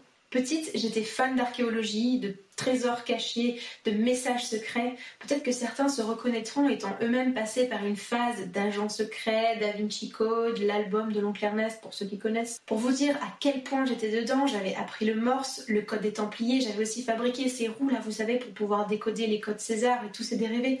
J'étais tellement dedans. D'ailleurs, je crois que je suis encore dedans. J'ai adoré l'ambiance d'Uncharted, je suis fan d'Escape Room et la semaine dernière, je me suis demandé où est-ce que je pourrais me procurer un cryptex. Tout ça pour vous dire pourquoi est-ce que je suis arrivée au thème de cet aparté ce soir, les messages secrets. Vous pourriez quand même me demander pourquoi est-ce que c'est pas Dorian qui fait une chronique là-dessus, puisque c'est quand même plus historique que chimique. Et je saurais pas quoi vous répondre parce que j'avoue que j'adorerais que Dorian fasse une chronique là-dessus, peut-être pour un prochain épisode? Effectivement, la pratique des codes secrets n'est pas nouvelle. La première instance de messages codés remonte à l'Antiquité et on en retrouve à chaque époque avec des systèmes de plus en plus complexes. Mais les méthodes utilisées sont en général plutôt ce qu'on appelle des procédés de chiffrement, c'est-à-dire que les lettres sont remplacées par d'autres lettres, des symboles, des sons, des gestes, etc. Mais c'est sur quoi mon petit cœur de chimiste voudrait se plonger avec vous aujourd'hui, c'est l'encre invisible, et si possible avec des produits du quotidien. Et on va tester avec un citron. Grand classique, mais c'est ce qui fonctionne le mieux. Citron. couper son jus de citron, prendre un bout de papier. On va pouvoir écrire notre message de notre plus belle graphie. J'ai l'impression d'être en maternelle.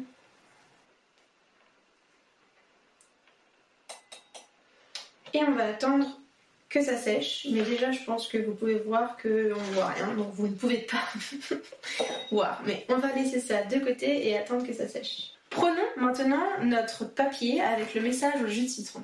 Comme vous pouvez le voir, la feuille est complètement vierge et pourtant c'est bien celle où j'ai écrit quelque chose.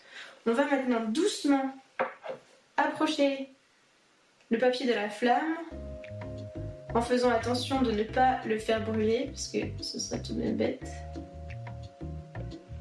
Ça va marcher Ah ouais, ça marche. Ah En faisant attention de ne pas le faire brûler. Hmm.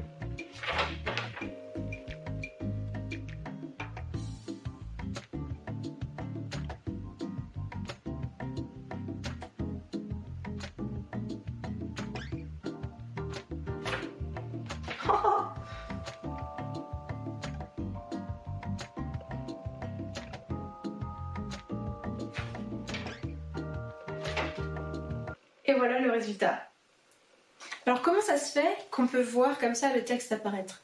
Quand on approche le, papier du feu, le sucre qui est dans le jus de citron va commencer à brûler, un peu comme quand on fait du caramel, il change de couleur. C'est un changement de conformation, c'est-à-dire un changement de la forme de la molécule qui lui fera changer de couleur.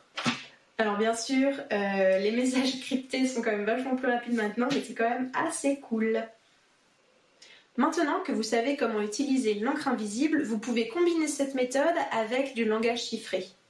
Je vous laisse passer une bonne soirée. Moi, j'ai la correspondance à finir.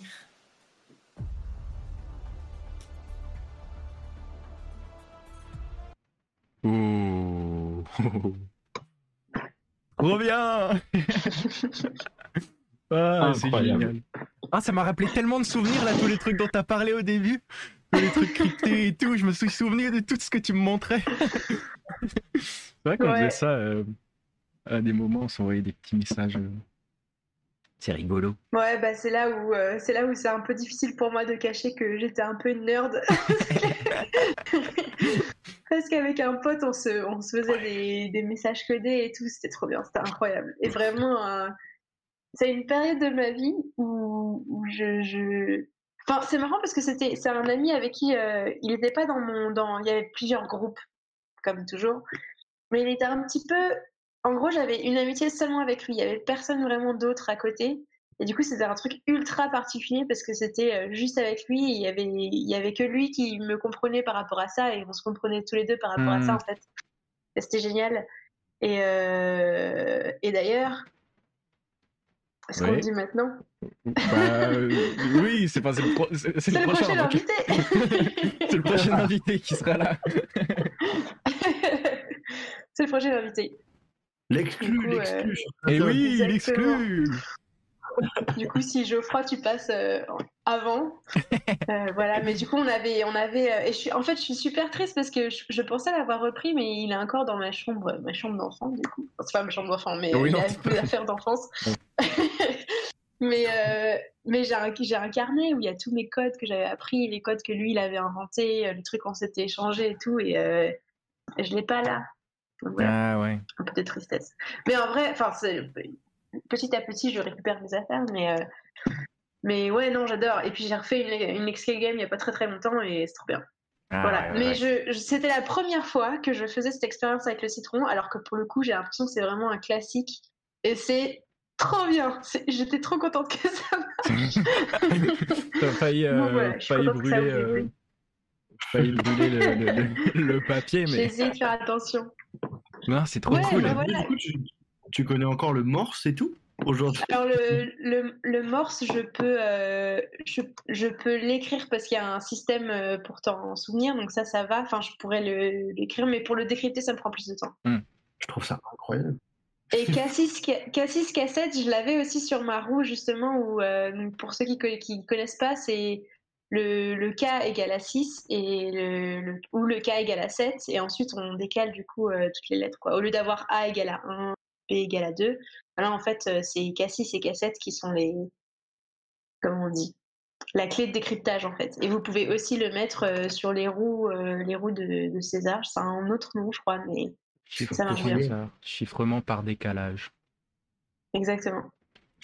Mais euh, voilà, ça c'était c'était le genre de truc que j'adorais et c'est pour ça que Uncharted, du coup, pour ceux qui l'ont vu, Ah oui, c'est oui. pas vraiment que ça, mais c'est vraiment ce genre d'ambiance qui est incroyable. Euh, il, faut, euh, il faut que je le voie, Voilà. mais surtout, euh, à Menhir, il faut que tu te prennes un nouveau PC pour pouvoir y jouer.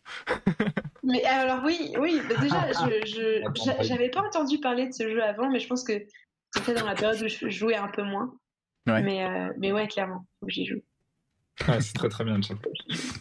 Euh, Ah, mais c'était euh, c'était toute une période, ça, où on avait même, euh, même des, des, des, des, des trucs. On avait un kit espion, là. Ouais, on avait On un avait kit espion. On avait tous là où tu Ah il y avait ouais. un truc où tu le posais pour dès que ça passait devant, ça faisait Oui. Oui. Ah, avait des- ça, ça sonnait tout le temps. ah, il faut. Je vais chercher une photo de ça. une photo du kit. Je suis sûr, on avait tous le même. Le mec Ouais, avait ouais, inventé ouais, ça, ouais. Il, a dû, il a dû en vendre. Mais le, le pire, c'est que ça existe encore, les gars, parce que de temps en temps, ça m'arrive de passer dans les trucs de jouets, là, les magasins de jouets, t'as Ouais. toujours la partie science. Et Ouais. ça existe encore, le kit, c'est le Oh. même, il y a les mêmes trucs. Avec les Il montres. y a les trucs pour euh, écouter plus loin et les, tout. les montres Toki Walkie, là. Oh là, attends, je Euh, cherche. ouais, ouais, il y a aussi les trucs. Mais ouais, Je- non, je ça cherche kit espion. Il y a des vapoteuses maintenant qui sortent. Attends. C'est trop bien.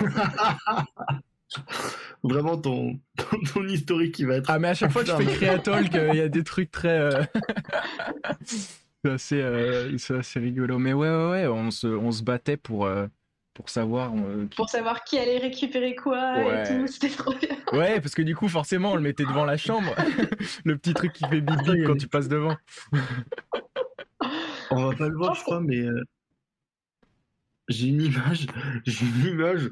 Je sais pas si on va bien le Ouais, voir. ça. Mais oui, Ah c'est ouais. ça. C'est exactement ça. Ah, c'est génial. Il y avait le truc là, le, le truc avec le. Ça faisait à la fois laser et c'était quoi? Ah oui, le laser, oui. Une mini lunette de vision nocturne. Mais Ouais, ouais, Oh là là. On partait, euh, on partait, euh, on partait dans notre résidence du coup pour euh, pour découvrir des trucs comme si euh, comme s'il y avait des choses à découvrir. Alors qu'il y avait rien dit. Des trucs avec génial. laser et tout. Ouais. Ah c'est. euh, Ah, je suis contente de pas être euh, qu'on soit pas les seuls à avoir vécu cette période-là de. moi, je crois, j'ai l'impression que c'est un peu universel là. Oh là là. Incroyable. Non, On on dans avait le chat. il y a- ah oui, Kids. Alors Kids, j'ai- découvert après pour le coup. Kids, ouais. euh, on avait. ah, je me souviens très très bien quand est-ce qu'on avait découvert ça. Enfin moi en tout cas, on avait regardé ça dans la voiture quand on était aux États-Unis. Il y avait un, un lecteur DVD à l'arrière. J'avais regardé genre trois, euh, je sais plus combien il y en a, mais genre au moins trois. Ouais, Euh, trois, il me semble. C'est Ouais. c'est- quelque chose hein, ces films-là. Ah oui. Ah c'est quelque chose. hein. Pour les avoir revus, ça. Bon, voilà, on va dire Ouais. que c'est les films de l'enfance. Oui, oui. c'est- Ouais, voilà, voilà. J'ai jamais regardé ça, moi. Très beau fond vert. Je sais pas si c'est Spy Kids 3 ou Ant-Man euh, Quantum Mania, on s'y perd. là. Ça, ça se ressemble. Excellent. Ouais, c'est. euh, Par contre, c'est c'est dans un de ces films, non, où ça j'avais trouvé ça trop cool. Il y en a un, il est, euh, il est sourd ou, euh, ou malentendant et il utilise ses, Ah, ses, euh, ouais. comment ça s'appelle? Oui, ses oui. appareils oui, pour, euh, pour ouvrir les coffres et tout. oui, oui, Ouais, ouais, absolument. Ouais. Et ça, bah alors ça, on parlait un peu des premières fois où euh, machin, on est, on est, comment dire, première fois où on, on est confronté à la société, machin et tout. Et pour moi, c'est un peu la première fois où j'ai été confrontée à, à la, la, la diversité ou au handicap en fait.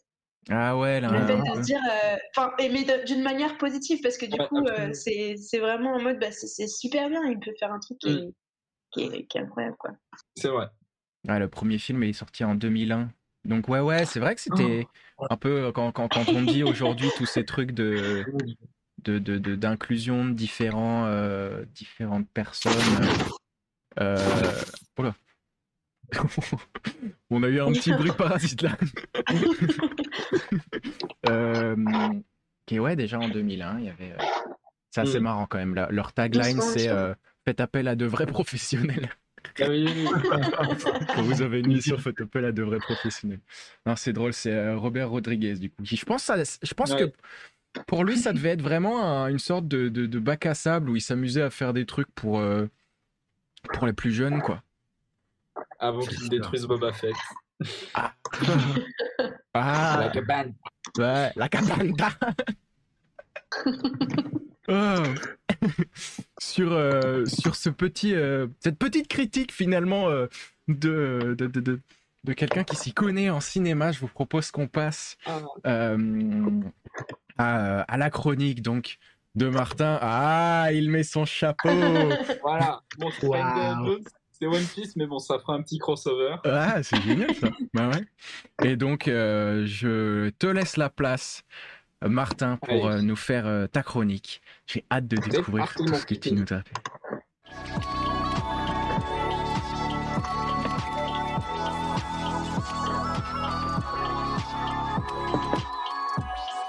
Eh bien, bonsoir, mesdames et messieurs, enfin, re-bonsoir, puisque nous venons de nous voir.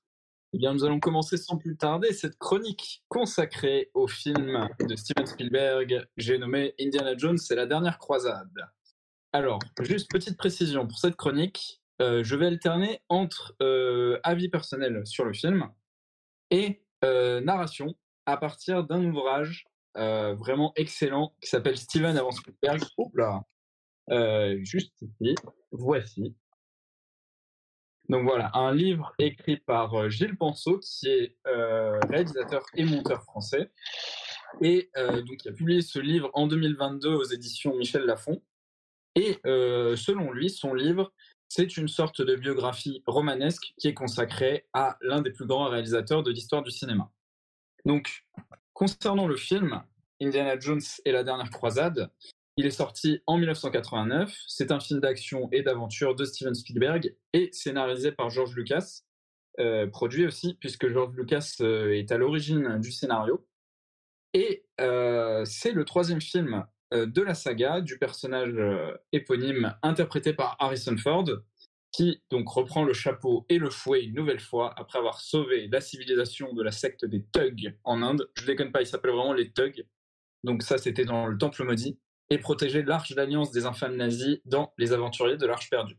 Je vais euh, vous montrer un petit truc, on va bouger un peu, changer. Je vous montrer la fiche du film. Pourquoi tu en bien voir Et juste là, voilà, ici. Donc voilà, la fiche du film. Bon, on voit le reflet dedans, ça fait un peu mise en abîme. Mais vous voyez, c'est une affiche originale du troisième film, Indiana Jones, c'est la dernière croisade. Bon, maintenant repartons au bureau pour faire la chronique, ce sera mieux. Hop. Alors, chers amis, pour moi, avec ce long métrage, Spielberg, ben, tout simplement, il signe non seulement le meilleur opus euh, d'Indiana Jones, enfin, on va voir euh, après, bien sûr, avec euh, le cinquième qui sort, mais bon, pour l'instant, pour moi, c'est celui-là le meilleur. Mais c'est également, euh, personnellement, pour moi, c'est son plus grand film. Et bien pourquoi? Tout simplement parce que dans ce troisième épisode, Indiana Jones nous embarque dans une épopée chevaleresque, c'est le cas de le dire, à la recherche du légendaire Graal. Qu'est-ce que c'est le Graal? Eh bien, c'est le saint calice qui avait été utilisé durant la scène par Jésus-Christ et dans lequel fut versé son sang avant qu'il soit crucifié. Donc c'est l'épisode qui est le plus palpitant en action et en rebondissement et euh, qui emplit de scènes plus cultes les unes que les autres. On a par exemple la recherche du tombeau du chevalier à Venise. Euh, voilà, parfait, la magnifique photo. Euh, avec des rats partout. C'est horrible cette scène d'ailleurs. Euh, la course-poursuite en sidecar euh, à la frontière austro-allemande avec son père, qui est très très drôle. Et euh, les épreuves dans le temple du Graal à Petra en Jordanie. Donc là, c'est la troisième épreuve, c'est le point visible, le saut de la foi. Et donc tout cela associé à la bande originale magistrale de John Williams, qui a signé toutes les BO pratiquement des films de Spielberg. Euh, donc c'est une BO qui allie puissance divine, mystère et émotion avec euh, beaucoup de, subtilité, je trouve. Et donc ce film, c'est l'origine du personnage euh, qui nous est dévoilé dans une superbe introduction sous forme de flashback où notre cher Indy, qui est tout jeune, est interprété par le regretté River Phoenix, qui était une future star montante, qui est mort très jeune malheureusement, et qui était le frère de Joaquin Phoenix, si vous le connaissez, qui a joué le Joker dernièrement. Alors, Gilles Penseau, au sujet de l'origine du personnage, exprime la chose suivante au deuxième chapitre, Les reflets de l'écran, page 37. Donc là, je vais vous faire une lecture un peu comme un chroniqueur de radio. Tout au long de sa carrière, il n'aura de cesse de transfigurer les films qu'il découvrit dans sa jeunesse pour les recomposer sous de nouvelles formes dans ses œuvres personnelles. Donc il parle de Steven Spielberg. C'est à ses yeux un passage de flambeau nécessaire à la construction de son propre univers. Cette passation est littéralement mise en scène dans un de ses films les plus axés sur la quête et la transmission, Indiana Jones et la dernière croisade. Steven, on le sait, fut frappé d'une véritable révélation quand il faisait partie de la troupe scout de l'Ordre de la Flèche. Face à la réaction enthousiaste de ses jeunes camarades devant son western, western amateur, il décida de consacrer le reste de sa vie à faire des films. Il eut l'illumination, en quelque sorte. Or, c'est un uniforme de scout que Steven met en scène le jeune Indiana Jones incarné par River Phoenix, en tout début de métrage, ce héros en pleine phase de construction s'aventure dans une caverne initiatique et y aperçoit de dos la silhouette d'un homme en blouson de cuir, un feutre marron abaissé sur les yeux. Une folle course-poursuite a lieu, qui s'achève sur le toit d'un train de cirque abritant dans ses wagons une ménagerie sauvage. À l'issue de ces péripéties éprouvantes, l'aventurier habillé comme Charlton Heston, un grand acteur américain qui a joué Ben notamment, regarde le jeune homme dans les yeux et lui offre son chapeau. Il le lui pose même sur la tête. Comment imaginer plus belle métaphore du passage de relais d'une génération à l'autre? En reconstituant en accéléré les moments forts du premier film qu'il vit au cinéma, Steven assume ainsi son héritage et la responsabilité qui lui incombe. Car il ne suffit pas de porter le chapeau, il faut s'en montrer digne. Ainsi, par cette transmission, le petit garçon devient un homme et la légende peut enfin commencer. Donc, la dernière croisade, vous l'aurez compris, revient sur les origines du personnage euh, avec une certaine aura sacrée et euh, tout en ayant une touche d'humour malicieuse dans Spielberg et Le Secret. Donc c'est le plus le plus drôle et forcément le duo Harrison Ford Sean Connery est pour beaucoup dans cette réussite. Les voilà, le père et le fils. Tant leur complicité est évidente et touchante et ils sont accompagnés par des seconds rôles savoureux. On a par exemple Denholm Elliott qui interprète le professeur Marcus Brody et John Rice Davis qui joue euh, Salah et qui était aussi Gimli dans Le Seigneur des Anneaux pour anecdote, qui était déjà présent dans Les Aventuriers de l'Arche perdue, donc le premier film, et qui sont vraiment euh, tordants euh, malgré eux dans leur maladresse. Et nous avons également trois antagonistes. Julian Glover, qui interprète le milliardaire Walter Donovan, qui était également le maître Pycelle dans Game of Thrones. Alison Doody, qui interprète Elsna Schneider, une scientifique autrichienne ou allemande, je ne sais plus et Michael Byrne, qui joue le colonel Ernst Vogel, donc un, salopard de nazis, pour parler clairement. Donc trois antagonistes vraiment très crédibles, des nazis détestables qui sont avides de pouvoir et de richesse, et qui feront tout pour euh, obtenir euh, la puissance du Graal. Donc dans ce film, la mise en scène de Spielberg rend hommage au plus grand western de son maître John Ford. Euh, comment ne pas penser, enfin moi personnellement je pense direct en voyant ce plan avec le titre du film, un de ses plus grands westerns, John Ford, qui s'appelle La prisonnière du désert. Donc ça, c'est pendant la scène d'introduction en 1912, dans les paysages immenses et majestueux de l'Utah. Et euh, de même, à la fin du film, l'ultime plan qui voit Indy et ses compagnons de route chevaucher vers le soleil couchant, hypnotisant, finit d'appuyer l'hommage avec une ligne d'horizon qui est parfaitement alignée en bas. Et pour celles et ceux qui ont vu The Fablemans, le dernier film de Spielberg qui est sorti il y a quelques mois, euh, qui a une très forte dimension autobiographique, vous comprendrez sans doute les références euh, que je cite.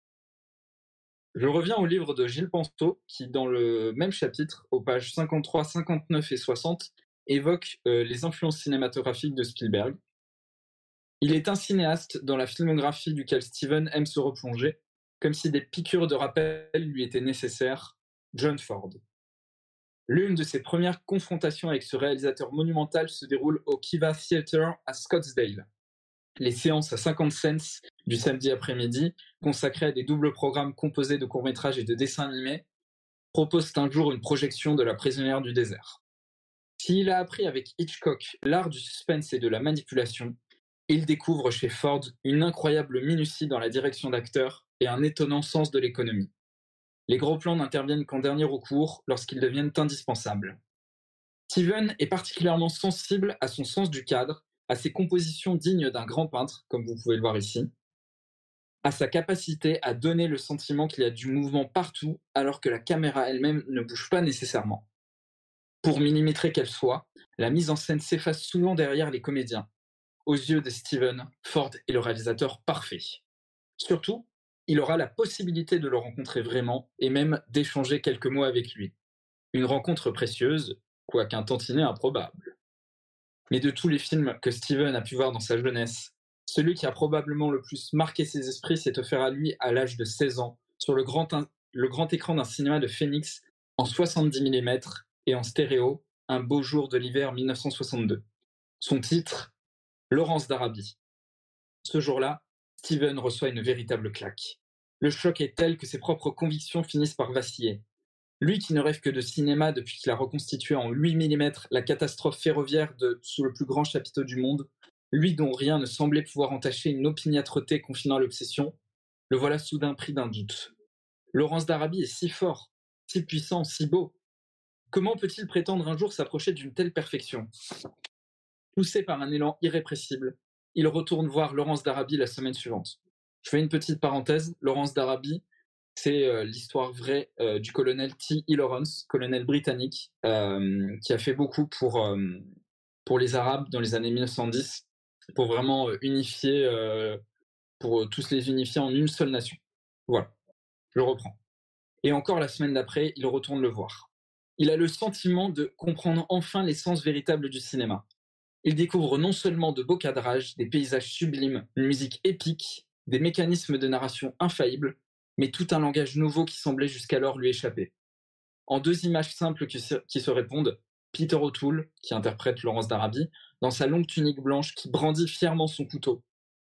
Et le même bien plus tard dans la même position, mais le costume souillé et le visage défait. Il retrace toute la vie et la déchéance de son héros. Steven voit toutes ces images avec exaltation et ne cessera dès lors de s'y abreuver.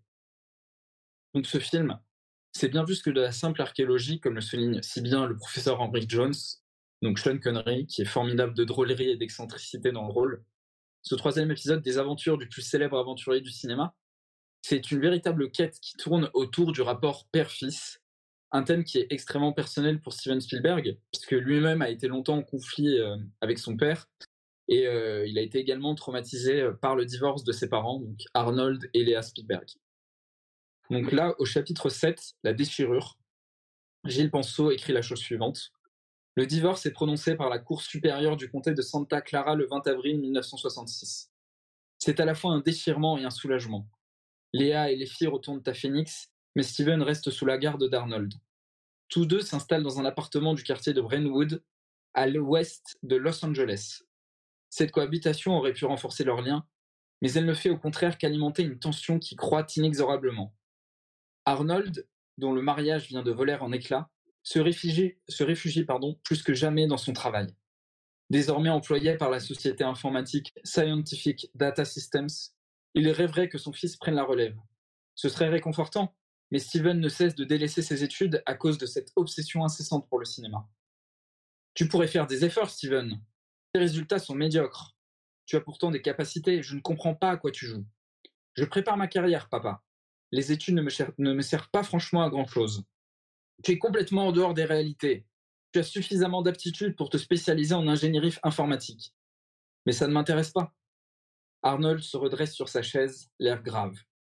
Écoute-moi, pour une fois. Tu crois qu'ils t'attendent à Hollywood? Tu as un métier en or qui te tend les bras et tu cours après des chimères. Ça, c'est ton point de vue. L'informatique, c'est ton truc, pas le mien.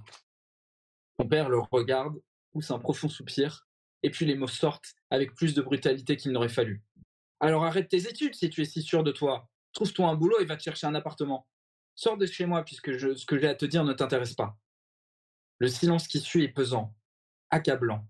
En regardant son père, Steven ne voit plus le héros de guerre qui bombar- bombardait les ponts birmans, le fou de science-fiction qui le réveillait en pleine nuit pour contempler les étoiles, le compagnon de jeu qui l'aidait à construire ses maquettes, qui lui fit don de sa caméra 8 mm, qui l'emmena voir son premier film.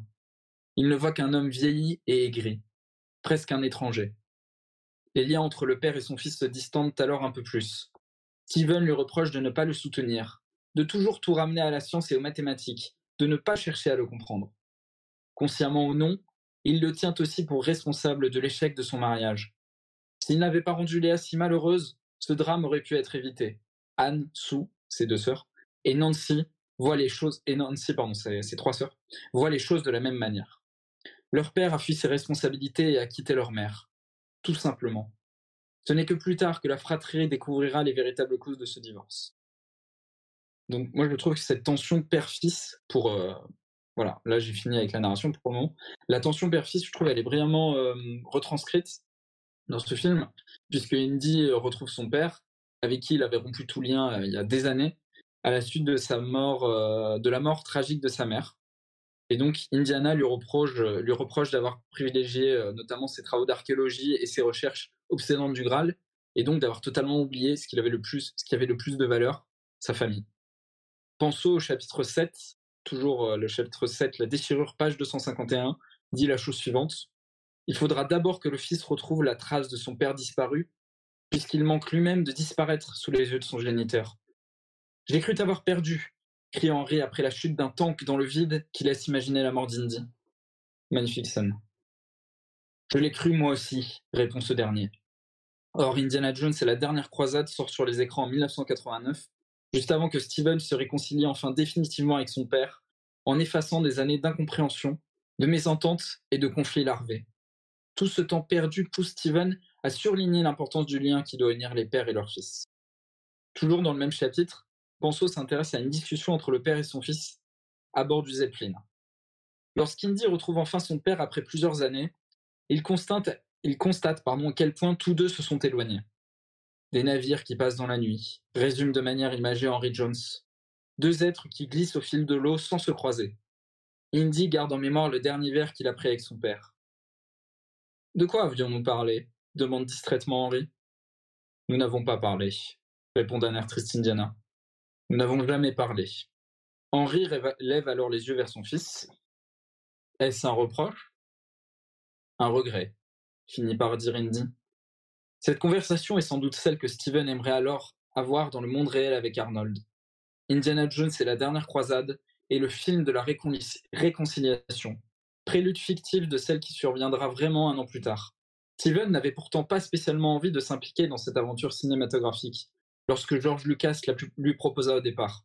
D'autant que les premières versions du scénario concernaient un château hanté. Je n'ai pas envie de faire une autre histoire de ce genre, genre. J'ai déjà fait Poltergeist, un film d'horreur euh, avec des fantômes qui sortent de la télé.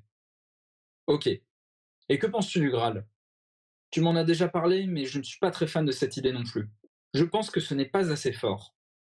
Essayons quand même, dit Georges avec patience. On commence l'histoire par le château hanté et on enchaîne sur le Graal. Mais cette idée tourne court faute de développement convaincant. Alors que Georges se creuse la tête pour tenter de faire se raccorder ses envies disparates, Steven croit trouver la solution. On pourrait étoffer sa relation avec son père, découvrir qui a bien pu engendrer ce personnage, dit Steven. Voyons qui l'a inspiré. Faisons une histoire de père et de fils. Georges réfléchit. C'est une proposition intéressante. Et la quête du Graal, dit-il? La quête du père, c'est la quête du Graal, répond Steven. En transformant le 5 à 10 en, symbole, objet transitionnel permettant à Henry et Indy de synchroniser enfin leur trajectoire, Steven trouve le moyen idéal de porter à l'écran le sujet qui lui tient le plus à cœur, mêlant l'intime et le grand spectacle en jeu d'équilibre audacieux. Trouver l'acteur idéal pour incarner ce père ne pouvait pas être un choix innocent. Qui pouvait donner corps à ce personnage d'apparence austère, se révélant finalement être le modèle vers lequel tendre? Le nom de Sean Connery s'impose assez naturellement, ne serait-ce parce qu'il est le premier interprète de James Bond pour le cinéma. Or, Bond est un être légendaire, un homme idéal hors d'atteinte mais résolument captivant. Ce film, c'est donc une forme de réconciliation entre Indy, Steven et Henry Arnold. Au-delà de la gloire du Graal, Indy et le spectateur trouvent donc quelque chose de plus fort, de plus profond, quelque chose qui n'a pas de prix, l'illumination. Pour conclure, chapitre 7, la déchirure. Steven, lui, aura eu la chance de renouer avec son père et de retrouver cette complicité perdue avant qu'il ne soit trop tard. Arnold s'éteindra le 20 août 2020 à l'âge de 103 ans. West Side Story lui est dédié. Le film se termine par ces mots simples. Pour papa. Cette perte est une déchirure supplémentaire, mais elle est atténuée par la réconciliation qui l'a précédée. Et celle-ci n'a été possible que grâce à la communication. Voilà la clé de tout. Merci pour votre écoute. Waouh. Ah, dis donc. Ouais, bravo, bravo pour cette chronique. Super intéressant. Euh, Merci. c'est génial de pouvoir déjà, bon bah, découvrir un peu euh, le, le pourquoi du comment. Est-ce que certains euh, réalisateurs et artistes se retrouvent à, à bah, raconter les histoires qu'ils racontent, mais euh, c'est d'autant plus cool de pouvoir euh, bah, décortiquer cette relation et comment est-ce que tu as du coup mis en place euh, toute cette histoire du père et tout là. Je, je- Très bien. Tu m'avais dit, euh, tu m'avais dit que, que ça pouvait être un petit peu, euh, un petit peu émotionnel comme, euh, comme chronique et c'est vrai. Là, moi, je suis, c'est- super chouette. euh. Non, bravo. Merci. Merci beaucoup. Et puis, euh, et puis très Je intéressant. trouve ça incroyable, je trouve ça grave complet. On apprend tellement pour les recherches que tu as fait. Ah, merci pour le choix. Bravo, hein. Ouais, vraiment, c'est Ouais, grave intéressant. Oh, bah, ouais, dans, dans le chat, c'est très intéressant. C'est très intéressant, ouais, c'est hyper euh, complet, quoi. C'est fou, je trouve ça fou. Trop bien. J'ai Ouais. adoré. Non, et puis surtout, on Et se rend le- compte. Vas-y, vas-y. Je voulais juste euh, te redemander le livre que tu citais, si c'était spécifiquement sur Indiana Jones ou c'est sur la vie de. Alors, c'est sur la vie de, de Steven Spielberg, D'accord. euh, mais c'est pas chronologique en fait. C'est, euh, ce sont des chapitres vraiment qui font le lien entre euh, tous ces films et certaines thématiques qui lui sont personnelles. Donc, la thématique du père euh, absent, qu'on retrouve dans plusieurs de ses films d'ailleurs, dans, dans Rencontre du troisième type, dans La guerre des mondes aussi. euh, Enfin, voilà, beaucoup de choses. Qu'est-ce qu'il y a d'autre comme thématique? Le, La Shoah aussi. Bien sûr, il y a la liste de Schindler, mais il y a déjà cette question du génocide, enfin de, euh, de la vengeance contre les nazis, et déjà aussi dans Indiana Jones en soi, on Hmm. peut dire que c'est un... ils sont ils sont mis en scène de façon ridicule, donc c'est une manière de désacraliser euh, cette armée euh, monstrueuse, enfin qui a qui a causé tant de tant de souffrance et qui a qui a tué tant de tant de juifs. Ouais. il y a ça aussi. Mais... Puis l'émerveillement, enfin, les enfants qui sont, qui sont souvent les personnages principaux de ces films, dans, dans E.T., euh, dans Hook, le, son film Peter Pan avec Robin Williams, qui lui-même est une sorte de grand enfant. Euh, Jurassic Park, enfin, beaucoup de choses. Ouais. C'est intéressant. Ouais, je C'est vrai qu'on sait, on sait rarement euh, pourquoi est-ce que. Enfin, toutes ces personnes qui font ces films, on a, on a moins la possibilité de leur poser des questions, je trouve, que Mm. d'autres euh, d'autres types d'artistes, en fait. On pose plus souvent la question aux acteurs que, que aux réalisateurs, j'ai l'impression. Alors qu'au final, c'est eux qui donnent le. Pas s'ils donnent, ils donnent pas le c'est eux qui donnent le. que l'histoire soit avancée, quoi. Donc, mais particulièrement avec Spielberg parce que je pense que c'est euh, peut-être le réalisateur après peut-être que je me trompe enfin un des réalisateurs qui touche le plus euh, de monde parce que ces films sont sont très accessibles ont plusieurs niveaux de lecture tu ne tu ne ressens pas les mêmes choses quand tu vois E.T. euh, à l'âge de 4 ans que quand tu le vois adulte il y a euh, Mm. je pense que quand tu le revois adulte il y a une certaine nostalgie mais aussi euh, une certaine conscience de du temps qui passe, euh, des choses comme ça. Enfin, Ça, le- le- la place des parents aussi dans, euh, dans la ce place des parents, absolument. Le père qui est absent. Moi, c'est vrai que je- Ouais. Quand je voyais le film petit, je comprenais pas très bien ça, parce que moi-même, je je vis avec mes deux parents, donc Mhm. je ne conscientisais pas cette absence du père. Euh, mais enfin, je me posais des- déjà des questions. Je me disais pourquoi il n'y a pas de père, euh, pourquoi la mère est comme ça, euh, pourquoi les enfants sont aussi en colère. Enfin voilà, il y a déjà beaucoup de questionnements à un certain à un jeune âge. Enfin, il est, il est très fort pour ça, Spielberg, pour, pour poser toutes ces questions, euh, enfin pour toucher un public aussi large et poser euh, plein de questions différentes, enfin selon la sensibilité, selon l'âge, euh, selon le, la pensée. Enfin, Hmm. Ouais, Mm. c'est ça, et on y revient. Ça, c'est des, c'est des choses que aujourd'hui, tu, re- enfin aujourd'hui, euh, plus âgé, tu redécouvres et tu te rends compte que ah bah tiens, euh, il y a toutes ces, tout, tout ce, tout, toute cette profondeur-là que tu vas pas forcément voir quand tu découvres le film au début, donc le film, le livre ou quoi que ce soit. c'est ça. Mm, et absolument. du coup, dans cette chronique-là aussi, on se, on se rend compte de l'impact que les relations des, de ces artistes-là, euh, que, que, que ces artistes-là ont avec d'autres personnes, euh, ce que ça peut forger, ce que ça peut construire. Euh, on parle beaucoup dans Oui. cette émission de l'impact des différentes œuvres qui nous ont marqués et de, bah, on se rend un peu compte que ça nous inspire pour euh, se retrouver à faire euh, tel ou tel euh, projet, mais c'est aussi beaucoup l'humain, quoi. Ce que les, ce que Ouais, les gens qui nous entourent nous ont donné et comment est-ce que bah, Mm. on se retrouve à le transformer. Euh, dans de différentes manières. Euh, tu vois, là, je, je viens de penser, par exemple, Panchoa, toi qui, qui t'es mis au stand-up, j'imagine qu'il y a beaucoup de choses. Enfin, après, je, je, je- sais pas forcément, j'ai pas vu euh, tes autres sets, mais dans ce que tu écris, il y a, il y a beaucoup de choses que tu prends de ta vraie vie et potentiellement des choses que tu fais avec les, les gens qui sont autour de toi, quoi.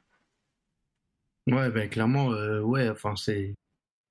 Je je sais pas comment expliquer, mais c'est majoritairement comme ça quand tu vois des, des, des gens qui ont plus de bouteilles euh, Ouais. et d'expérience. Moi, c'est souvent des trucs comme ça, ouais. Tu parles de toi et de, de ta vision.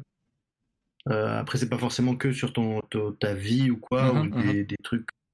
De ta vision, en tout cas, c'est toi qui apporte ce truc-là, ouais, c'est sûr. Ouais, C'est ouais. la, la majorité du temps. Ouais, bah, on, on tire de, on tire un peu, euh, un peu de tout en fait quand on crée des trucs, forcément. Ah, forcément. Et euh, c'est d'autant plus, euh, d'autant plus intéressant de voir ça euh, bah, sur des, sur des gens comme Spielberg, quoi. Et puis les, hum, les rencontres qu'il fait et qu'il peut faire dans sa vie, qui va faire que bah, il raconte telle ou telle histoire avec telle ou telle personne dedans. Absolument. Mais tu vois, son, son dernier film, euh, The Fablemans, Ouais. c'est vraiment la, la, la- le film euh, personnel par excellence pour lui. C'est le film qu'il a longtemps redouté de faire et qu'il a fini par, par faire après le, le décès de ses parents qui sont morts euh, très âgés, puisque ouais, je l'ai dit, son père est mort il y a, il y a deux ans, sa mère Mhm. est morte il y a trois ou quatre ans. Et là, vraiment, c'est l'introspection ultime où lui-même, il, se, il met en scène un double de lui euh, jeune qui découvre la passion du cinéma et en même temps, il est tiraillé entre ça. Enfin, il a un vieil oncle qui lui dit dans le film à un moment euh, la famille, l'art, tu seras tiraillé entre les deux et c'est parfaitement ça en fait. C'est euh, Hum, qu'est-ce qui, qui, qu'est-ce qui compte vraiment dans la vie? Est-ce que c'est ma famille ou est-ce que c'est ma passion? Et euh, c'est un questionnement assez fort quand même. Ah ouais, ouais, c'est, lourd, heavy. c'est le, le cadeau, c'est un cadeau magnifique pour euh, ses parents, enfin un hommage, parce que ça a été, ça a été difficile pour lui de faire ce film. J'avais lu des, des, des articles et j'avais vu des interviews que sur le tournage, donc c'est euh, Paul Dano qui joue euh, son père et Michelle Williams qui joue sa mère. Quand il les voyait euh, en costume avec la même coupe de cheveux, Hum, ils font des larmes. J'avais l'impression de voir ses parents euh, à la vie. Enfin, c'est...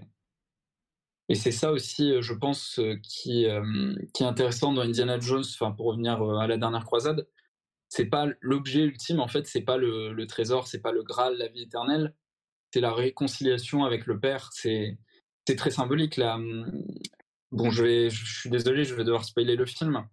mais à la fin du film, quand, quand ils doivent sortir du temple euh, avec le Graal, que tout s'effondre et que Indy veut absolument récupérer le Graal, son père lui tient la main et lui dit euh, laisse-le quoi. Enfin, c'est- Oui. c'est c'est ce qui compte le plus, c'est nous quoi. C'est le père, le fils. Alors que Indy lui dit euh, mais c'était euh, c'était la quête de la quête de votre vie. Enfin voilà, c'est la quête d'une vie comme je l'avais euh, Mm, mm, mm. sous-titré, mais en fait la quête d'une vie, c'est la réunion du père et du fils. Voilà. Ouais, c'est beau, c'est la manière dont c'est dont c'est dit là, qui dit euh, la quête du Graal, c'est euh, c'est la quête du père. C'est ça. C'est très très beau ça. Je mets un petit peu quelques images de Fablemans euh, pendant qu'on Ah, continue à discuter. Vas-y, C'est là où tu vois Ouais. qu'un film est, est bien fait, c'est quand justement il y a, il y a plusieurs niveaux de lecture, pas seulement au niveau des âges, mais aussi à, à, euh, à quel point est-ce que tu veux t'investir dans, dans cette histoire en fait. Parce que tu Oui. peux. Effectivement, il y a, bah, quand tu es un enfant, probablement que quand tu regardes Indiana Jones, c'est plutôt l'action qui va t'intéresser. Si toi, tu es un, adulte et que tu as trop bossé et que tu as juste envie d'avoir un film d'action, bah pareil, tu peux rejoindre ce- cette histoire euh, plutôt de l'action, mais euh, il y a plein de, sujets comme ça qui peuvent te, te toucher à différents moments. Et euh, c'est pour ça que moi j'aime beaucoup redécouvrir des œuvres, même si ça, ça demande du temps. Ouais. Parce que tu. En fait, non seulement tu vois des choses différentes, euh, que ce soit pour des filles peut-être un petit peu moins, parce que même à point que ce soit des tout petits détails, que du coup, bah, vu que tu as déjà vu le film plusieurs fois, tu vas pas forcément regarder le ce qu'on veut te montrer, mais tu peux faire attention plus aux petits détails. Mais par exemple, dans un livre, tu peux pas te souvenir de tous les mots, etc. Et donc, il y a des mots qui vont, qui vont te sauter aux yeux plus ou moins différemment en fonction de quand est-ce que tu le lis. Et non seulement, du coup, tu redécouvres l'œuvre, mais tu te, toi-même, tu te redécouvres en le regardant parce que tu, tu réagis différemment, quoi.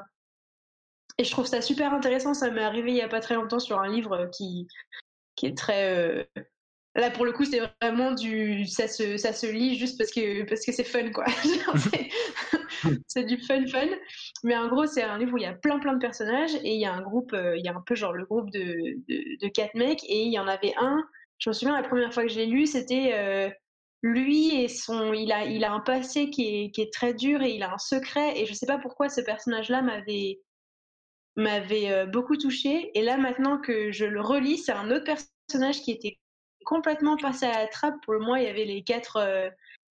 Euh, dans les quatre, il y en avait un, euh, c'est un peu, c'est très classique, mais il y a le personnage principal, il y en a un euh, qui fait toujours un peu les bêtises, c'est le rigolo, mais c'est lui qui a un Mhm. secret. Il y en a un qui est un scientifique, et l'autre, euh, ben, en fait, il était un petit peu caché. Et en fait, ce quatrième-là, il est beaucoup plus profond que ce que j'avais vu la première fois, et je trouve ça super intéressant. ouais.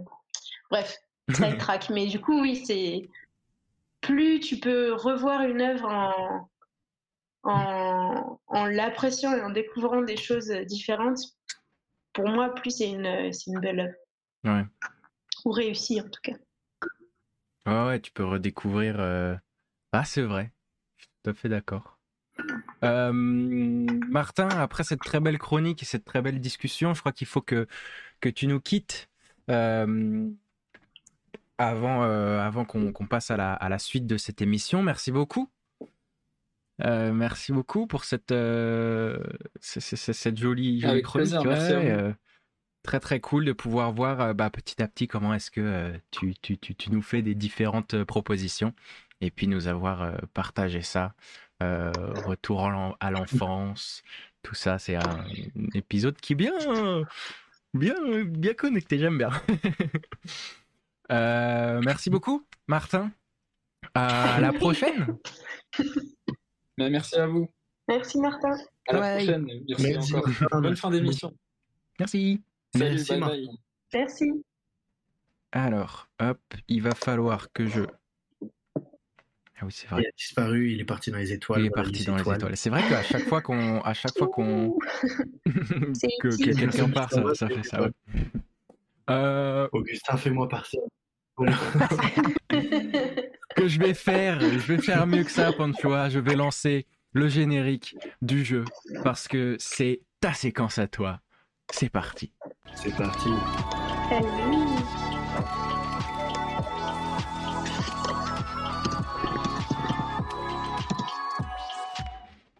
Et voilà, on est, on est, on est que deux ce soir à participer.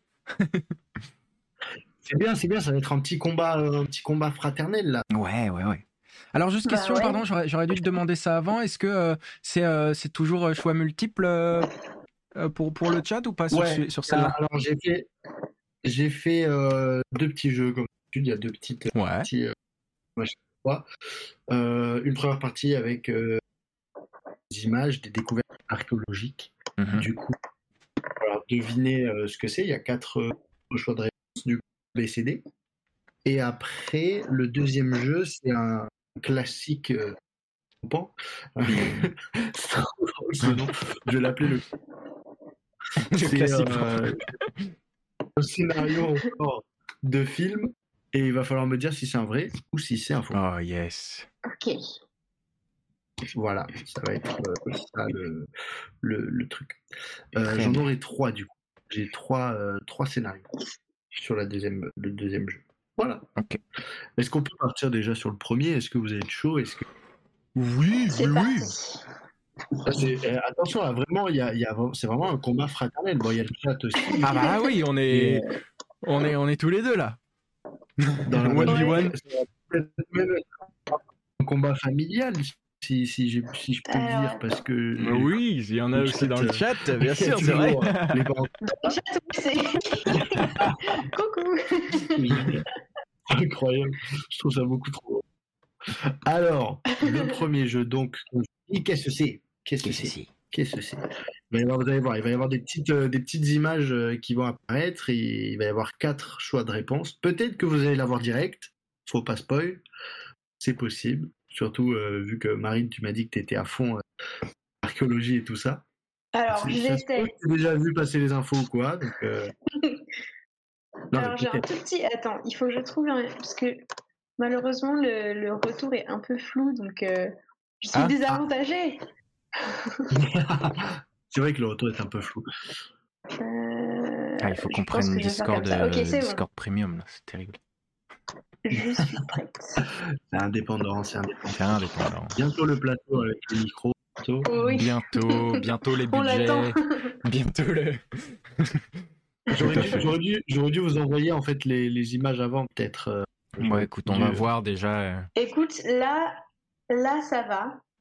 Ok. Peut-être que si j'éteins Twitch, ça va le faire, ça va le faire. Après, si tu te mets sur le live, je crois, tu auras un délai, mais sur le live, je crois que c'est un peu plus Ouais. clair. Ouais, ouais. Je, je vais m'en sortir. Ok, bon alors. Je vais pas me laisser abattre, je suis là. Ah, parce que c'est faire. Alors, qu'est-ce que c'est que ça? Est-ce que déjà comme ça, sans. Vous avez déjà vu passer ce truc-là peut-être? Est-ce Ouais. que ça vous évoque quelque chose? Peut-être que ce sera une Euh, émission, peut-être pas. C'est le nez du sphinx. C'est un sac. Mais non, mais on l'a pas retrouvé le légume. C'est un sac de farine. euh, Elle a toutes les infos. Elle a toutes les infos. Non, mais c'est vrai. Augustin, Bon, alors, le coup, sphinx, tu l'as pas retrouvé, Augustin. enfin, il me semble pas. Non. C'est parce que Obélix il l'a mis sous le Il l'a mis en dessous, mais oui. Ah ben c'est Obélix en fait, voilà, c'est Obélix. Alors bon, je vous envoie les quatre propositions. Vas-y. Euh, Il y a quatre choix différents, une seule bonne réponse. C'est un fromage, c'est un coussin, c'est un chewing-gum ou c'est Darude Sandstorm. Il l'a. Euh, Euh, Alors dans le, dans le chat, vous pouvez choisir en mettant 1, 2, 3 ou 4 qui équivaut à A, B, C ou D. Alors en mettant juste le numéro Moi, dans, pense- dans le chat. Ah, je trouvais ça trop drôle de mettre Darude Sandstorm. C'est génial. Bah, référence à, référence à, à l'épisode avec euh, Jérémy Mutin et, et Lucie Merle, hein, bien sûr. Allez le voir, euh, rediffusion YouTube, tout ça, hein, bien sûr. Bien sûr.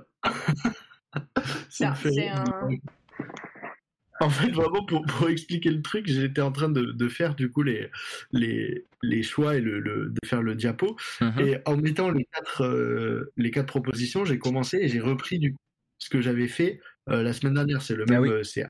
J'avais fait ça aussi. Et du coup, je changeais, je commençais à changer. Et j'arrivais pas à trouver une quatrième proposition.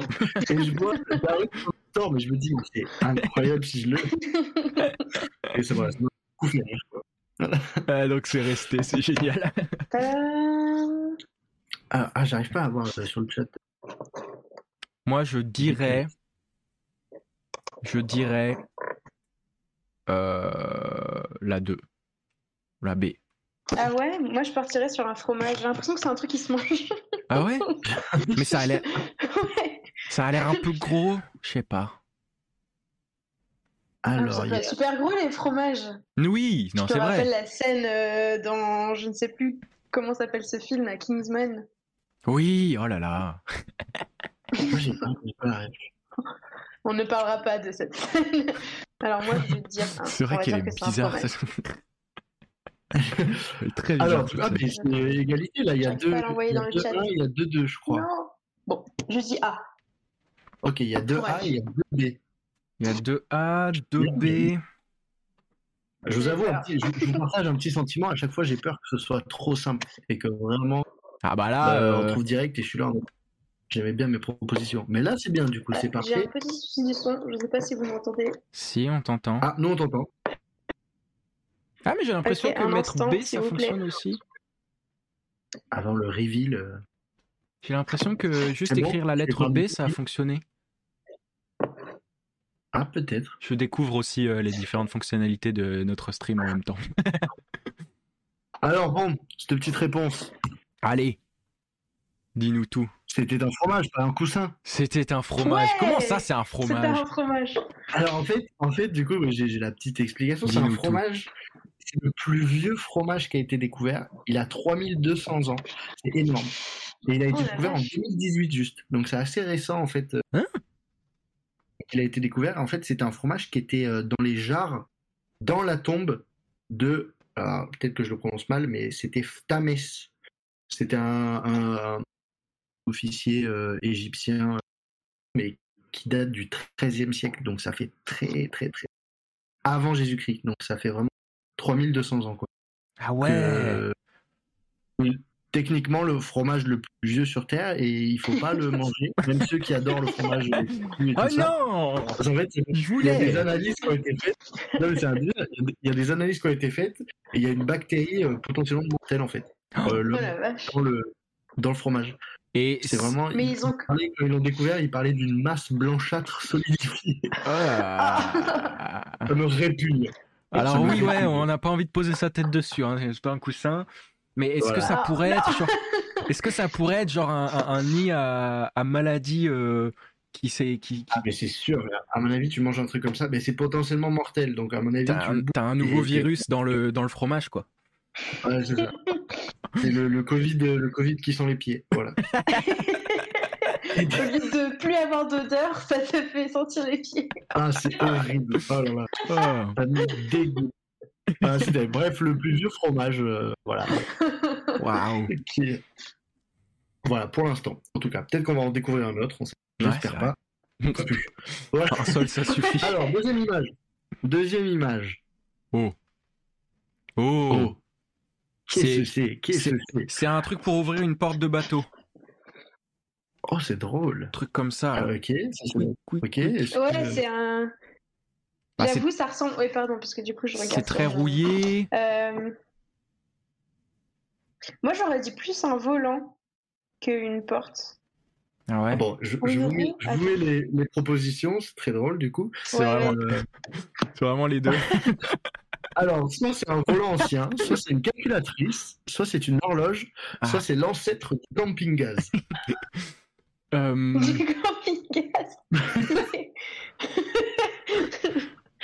alors, ah, en de vrai, une horloge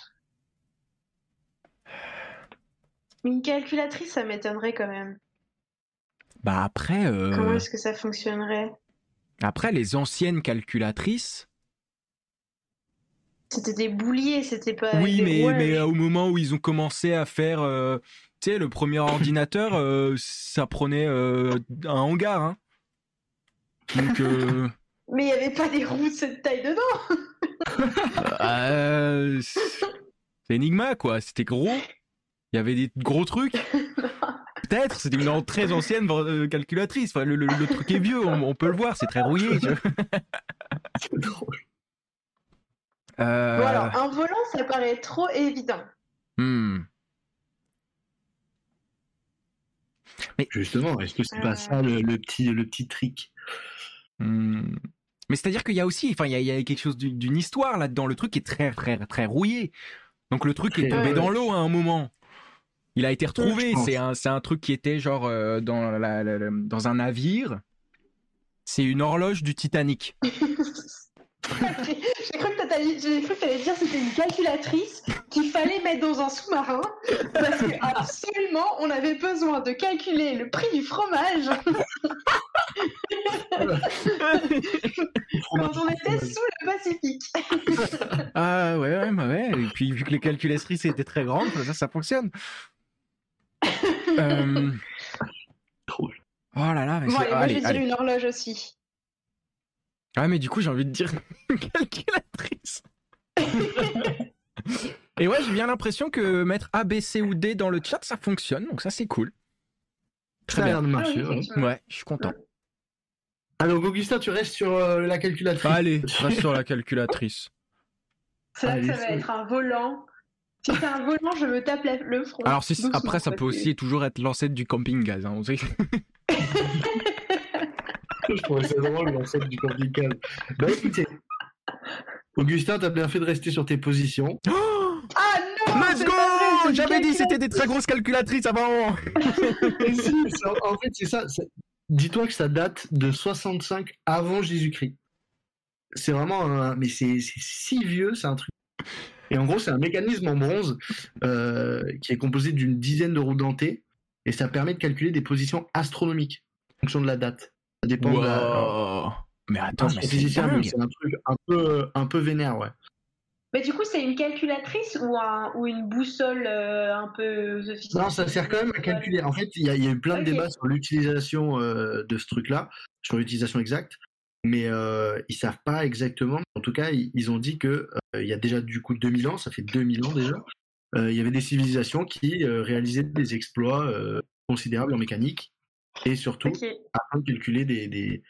c'est vraiment ouais les positions astronomiques c'est hyper euh, moi je suis pas du tout calé dans ce truc là donc euh, c'est assez vaste je pense mais euh, ça reste une ancienne calculatrice quoi genre c'est Ok. l'ancêtre calculatrice euh, c'était les premiers les premiers calculs que je fait avec ça quoi Boons Mais qui du coup, vient on nous n'a pas dire. euh, trouvé d'équivalent. euh, Oui, vas-y. non c'est le, le seul truc qu'on a de ça ça a été ça ça a été Ok. découvert en 1901 ce truc Ah là ouais, Ok. non. Donc Ah, été, disais, ouais, euh, alors que c'était en 65 avant euh, c'est quand même euh, Il y a Boons qui vient nous dire euh, une boussolatrice en fait, c'est bonsoir, ça une boussole C'est exactement ça. il vient il fait une vanne Ah, elle est forte. hein. En vrai, ça marche super bien. bah ouais. C'est drôle parce que dans, dans l'ordre où il a fait, il a vraiment fait sa vanne et il a dit bonsoir Oui. après, genre il bat. Il y a une boussolatrice, bonsoir. Allez, ciao. Ah, on aime bien Boons. Euh, Elise Boons qui, euh, qui vient C'est nous une voir. euh, calculatrice. Ok. c'est- J'ai regardé, du coup, j'ai retrouvé, ça s'appelle une anti anticitaire. Anticitaire. Anticitaire. Une Voilà. fois. Ça, ça, tu vois, ça, ça titille mon. Ah, Ta elle- curiosité. ma petite âme d'enfant. Amélie va chercher, euh, va chercher. Jones, là, tu vois. C'est trop drôle. J'adore que tu sois fan de ça. J'adore. Ça me fascine les trucs comme ça. C'est comme les vieux. euh, Ça, pareil, euh, j'en ai un de mon grand-père, mais les, les vieux sextants pour, euh, Ah qui sont utilisés pour, euh, pour les, les La marins navigation. et tout. Ah ouais. Ouais, tout, tout ce qui est navigation, machin. Alors, c'est des outils qui peuvent encore être utilisés, mais moi, c'est pas du tout mon domaine et du coup, ça paraît incroyable comme objet. Il y a plein de trucs que tu peux bouger et tout, c'est génial, j'adore. Là là. Mais moi, quand j'ai vu ça, je t'avoue que je me suis dit, mais comment? Genre, j'ai essayé de comprendre un peu, mais après, c'est très. Comme il a dit, ça, Augustin, ça a coulé sous l'eau. euh, C'est qui est passé dessus. Je pense qu'il a écrasé, il a remué de sous l'eau. Mais vraiment, je me suis dit, mais comment c'est possible de genre de, de l'utiliser pour faire un calcul? Que- Ouais. quel, quel calcul que Ouais, mais surtout que bah, ouais. c'est quoi C'est la- c'est le, c'est le seul qu'on a trouvé qui est comme ça Non? Bah, Parce que sinon on en ah, aurait d'autres euh, où on saurait un Ah, peu plus. Et je euh, crois qu'en plus, il y en a qui disaient que c'était pas le, le, le mécanisme entier, quoi, qu'il manquait peut-être des Bah, parties et ils étaient Mm. C'est ça, ça, a l'air plus gros quoi. c'est que ça, quoi. Ouais, voilà, c'est ça. C'est ouais, assez intriguant, quoi, je trouve, C'est fou. plutôt.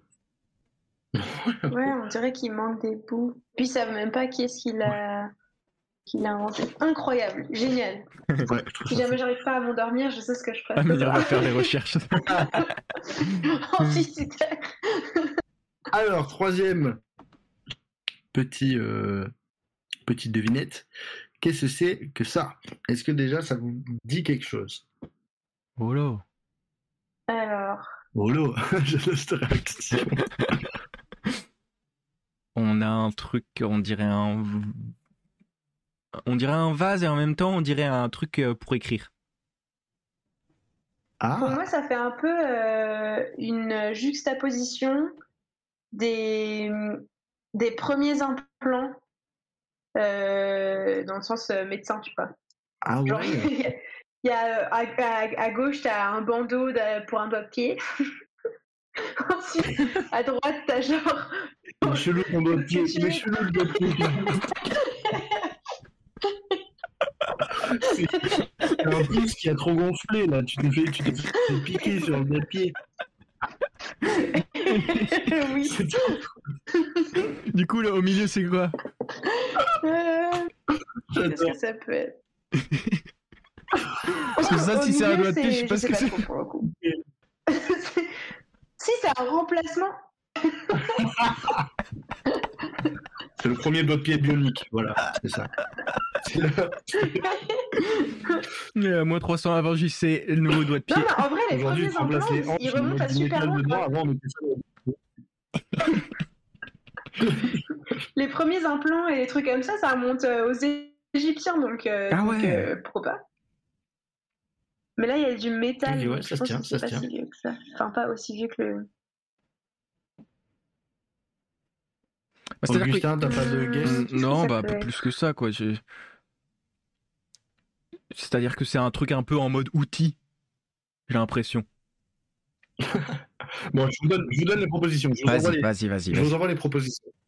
C'est drôle parce que c'est un des premiers trucs que vous avez dit, c'est le- une première proposition. Alors, soit ça, c'est des premiers vases, soit c'est un fer à repasser, soit c'est une pile, soit c'est un poêle à bois. Toujours, Qu'est-ce qui vous euh, inspire le plus toujours un truc pour chauffer à la fin. Attends, euh, oh, est-ce que. Est-ce que. Parce que du coup, on est d'accord que c'est une sorte de décomposition. Genre, le, t'as le petit truc qui va dans le moyen truc qui va dans le grand truc. Je vais pas tout te dire quand même. si. Non, non, mais je parle à Augustin, on Oui, non, ah non, on- c'est vrai qu'on est plus. On, en est, on est Ah, contre, on est contre. Marine, on est c'est ça. contre. C'est le en vrai. C'est ça, bah du coup, c'est une pile alors. Oui, pardon, pardon, pardon. Bah du coup, c'est bon, j'ai voté, je sais, c'est une pile. Oh, genre. euh, J'ai l'air un peu trop confiante. Du coup, ouais, c'est bon, euh, je sais, vu que ça a eu le pile. ça. Euh, bah, ouais, bon, moi, le premier truc que j'ai dit, c'est genre un vase, mais à gauche, mais le reste. Mais ouais, du coup, il y a un truc d'oxydation. euh, la, la- la réaction entre les différents métaux, euh, donc forcément, ça veut dire que c'est ça qui génère de l'énergie. euh, évidemment, scientifiquement parlant, ça peut que être une pile. Euh, Ouais, bah écoute, hein. Si c'était, ok, refreuse. re- Parce que ça peut pas être un vase, sinon le, troi- le troisième Oui, petit, c'est quoi C'est oui. c'est ce que tu mets dans le vase et ça n'a Le fer à repasser, je vois pas exactement ce que tu peux repasser avec ça. oh non, attends, tu sais ce que j'ai vu? Ça rien à voir, pardon, mais euh, tu sais, je savais pas que ça existait pour de vrai. c'est des sortes de mannequins, tu mets ta chemise dedans et ça se gonfle. Mais et, oui, j'ai un pas ça. chemise. Ça se trouve, Ouais. c'est ça Ah Ça s'appelle un défroisseur. C'est un défroisseur. C'est un buste, en gros, et tu, tu fous ton vêtement dessus comme si tu l'habillais. euh, et tu allumes, et euh, ça chauffe en fait de l'intérieur, et du coup, ça défroisse. Ouais, c'est ouf. Mais ce qui est super drôle, c'est que euh, du coup, quand je l'ai essayé, c'était un, un- un chemisier. Et en gros, t'avais l'impression que. Enfin, tu sais, les boutons, ils tiennent presque pas. Du coup, genre. Comme dans les films où ils sont énormes, les gens. T'as l'impression d'avoir un C'est Harry énorme bonhomme Potter. dedans. C'est trop drôle. C'est ce que j'allais Oui, dire, c'est j'adore Harry Potter aussi. Mais surtout que c'était vraiment comme ça qu'ils ont fait l'effet sur euh, euh, dans le film. c'est vraiment drôle. Ils, l'ont fait gonfler. Ouais, ouais, bah ils avaient une. euh, Moi, j'ai- j'aimerais trop, j'aimerais trop que quand ils soufflent, les bras ils se lèvent et ils fassent comme ça. c'est les trucs des. Les trucs des, des, des, des vendeurs de voitures, là, aux États-Unis. Je trouve ça trop drôle. À côté des stades de foot, là, à côté des cages. Et si Euh, c'était une pile à bois à repasser un vase? Comment il a su La réponse, c'est les quatre. Non, c'est pas vrai. bon, ah, j'ai envie de Est-ce dire. que je vous donne la réponse, Bob Allez, je vais Ouais, dire. Ok, je dis Moi, une pile aussi, pile. comme ça, si jamais euh, c'est ça, euh, je gagne un point. Ah oui, t'avais pas joué. mince. C'était ça, évidemment. C'était une pile. Évidemment, Bah, euh, tout le monde le fait, c'est le sait. mécanisme du coup. La tige, elle va à l'intérieur du cylindre en cuivre qu'il y a et qui va à l'intérieur de. Ouais, c'est une sorte de jarre, un petit peu en fait. Ah ouais. C'est ça. Ok. à peu près. En fait, c'est dans les années 30 que euh, ça a été un peu découvert, ces trucs-là, et donc ça date de longtemps, mais ils savent pas trop euh, de quand. Et, euh, et en fait, c'est du coup, ouais, il y a des, ils utilisaient des bouchons de bitume pour connecter, pour faire le lien en gros, la tige de fer dans le cylindre de cuir, et du coup, après, c'était euh, du courant qui passait, et du coup, ça alimentait quelque chose, mais je sais pas trop. En fait, il y a un peu tout le monde qui est en mode ouais, euh, pas sûr de ce truc-là, euh, c'est pas forcément vrai et tout. Et il y, a- il y a plein d'étudiants qui ont pris le sujet et, euh, et qui sont en mode si, si, c'est ça et tout. Euh, Mais- Vraiment, euh, les chercheurs, ils ont trouvé ça. Voilà. C'est Aujourd'hui, ça se trouve, c'est pas du tout l'ancêtre de la pile, mais Ouais. j'aime bien le fait que ça reste un peu. je sais pas quoi. Genre une, une lampe, une pile, qu'est-ce qu'ils faisaient avec ça? Ok. si ça se trouve, c'est un extincteur. marrant. Exactement. C'est vrai qu'on n'étudie pas ça. euh. Ça se trouve, c'est vraiment un élément de torture, ça se trouve. Ah, c'est drôle. Ouais, on n'étudie pas trop ça, ouais. Non. Ouais, parce Oh que la pile, tu vois euh, la pile, quoi. La pile Ouais. de, de cuivre, machin et tout. C'est pour ça que ça s'appelle une pile Ah, moi, je me Ça rappelle remonte, de- hein. de- d'un de, mes cours de, de collège. euh, ah, ça, remonte. Euh, on m'a expliqué que la pile, euh, c'était vraiment des empilements. Et du coup, ça venait de là, de plein de trucs, du zinc, ou je sais plus. Et, et ça ressemblait pas du tout à ça. Donc, quand j'ai vu ça, je me suis dit. Et comme après, dans le descriptif, ils, ben voilà, ils expliquent que c'est peut-être pas vrai que c'est une ancienne pile. J'étais en mode genre, ah, peut-être que c'est faux, on sait pas. Je trouve ça drôle en fait que ça reste un peu en suspens. Ouais, ouais. C'est drôle, ça, c'est ça. En tout cas, ce qui est sûr, ça comme idée dans la C'est que c'est pas un fer à repasser. le-. Oui, ça, clairement. Ça peut être un vase et à la limite, ou Ouais. un pansement de gros orteils, mais ça dépend de gros orteils. Du coup, vraiment, j'imagine un gros orteil à côté de ça, c'est terrifiant. Ça me terrifie comme le fond. Alors, petit, euh, petit, euh, petit bonus, on va dire, parce que ça fait, c'est pas, là, il n'y a pas de devinette. On peut voir avec vous, en fait, si, si vous voulez essayer de deviner ce que c'est. Et ça me faisait beaucoup rire, ce truc-là. À quoi ça vous fait penser? T'as dit quoi? Thanos C'est ouais, Thanos, c'est le gant de Thanos. C'est trop drôle. En fait, c'est exactement ça. Je suis tombé sur cette image et euh, qui parlait de, de découverte architecturale, euh, euh, archéologique, pas architecturale, archéologique. Je dis que du caca. Et en gros, ils expliquaient que ce truc-là, c'est un reliquaire de la main de Thérèse d'Avila. Je ne D'accord. connais pas, je ne connais pas cette personne. je- Mais euh, c'est une, une ancienne, euh, sais plus, une ancienne princesse ou un truc comme ça, je crois. Et en fait, il disait qu'il y avait des gens qui avaient retrouvé ce truc-là, que c'était pas forcément euh, fun parce qu'il y avait pas forcément d'histoire dessus, mais que juste ça ressemblait énormément au gant de Thanos. c'est Du vraiment mais un petit truc, un petit truc un peu drôle. Ah, c'était une sainte espagnole. Voilà, c'est marqué un peu Hmm. Et c'était une sainte espagnole. Et, euh, et un petit truc qui était à la fois, quand je l'ai lu, je me suis fait Ah J'ai commencé à rigoler, et puis c'était très bizarre. C'est qu'à l'intérieur, il y a encore sa main. Ah, haha, effectivement. Ah oui, ah, ah oui. euh, je- Oh Voilà, j'avais rigolé au début, après j'ai fait genre Ah Parce qu'elle est décédée, elle est, elle est décédée en 1582. 1582. C'est ça, la main est encore, mais il reste plus que les os, non je pense que son pouce, il a peut-être besoin du pansement de juste avant. Euh, Mais j'a- j'allais dire pourquoi est-ce qu'elle elle a le droit à une genre une reconstruction de sa main et tout? Mais non c'est genre littéralement sa main. C'est terrible. C'est vraiment, je sais pas. Et en même temps, c'est à la fois stylé, mais à la fois quand tu sais qu'il y a des mains dedans, euh, c'est trop bizarre. Oui, ouais. Bah, c'est. Oui. Pas Thanos, du coup. Ouais. C'est pas Thanos, du coup, non, non. Je trouve ça trop, trop bizarre. Bref, Un reliquaire, ouais. passons au deuxième jeu si vous le voulez bien. Bah oui, on veut bien. Tout Oui, oui, oui, oui. Ah, j'adore les scénarios bizarres. Oui, les scénarios ça, bizarres de. Pour que ce soit, euh, je, le, je le redis, du coup, je vais vous lire euh, un scénario et euh, il va falloir après me dire si vous pensez que c'est un scénario d'un vrai film qui existe ou si c'est inventé par, euh, Très bien. Par Très euh, le lecteur de scénario. Je commence du coup pour euh, le, le premier scénario. Euh, un homme ressemblant étrangement au Christ s'introduit dans une tour et y affronte, et y affronte pardon, un maître alchimiste. Celui-ci le mènera à la rencontre des sept puissants de ce monde dans un voyage initiatique.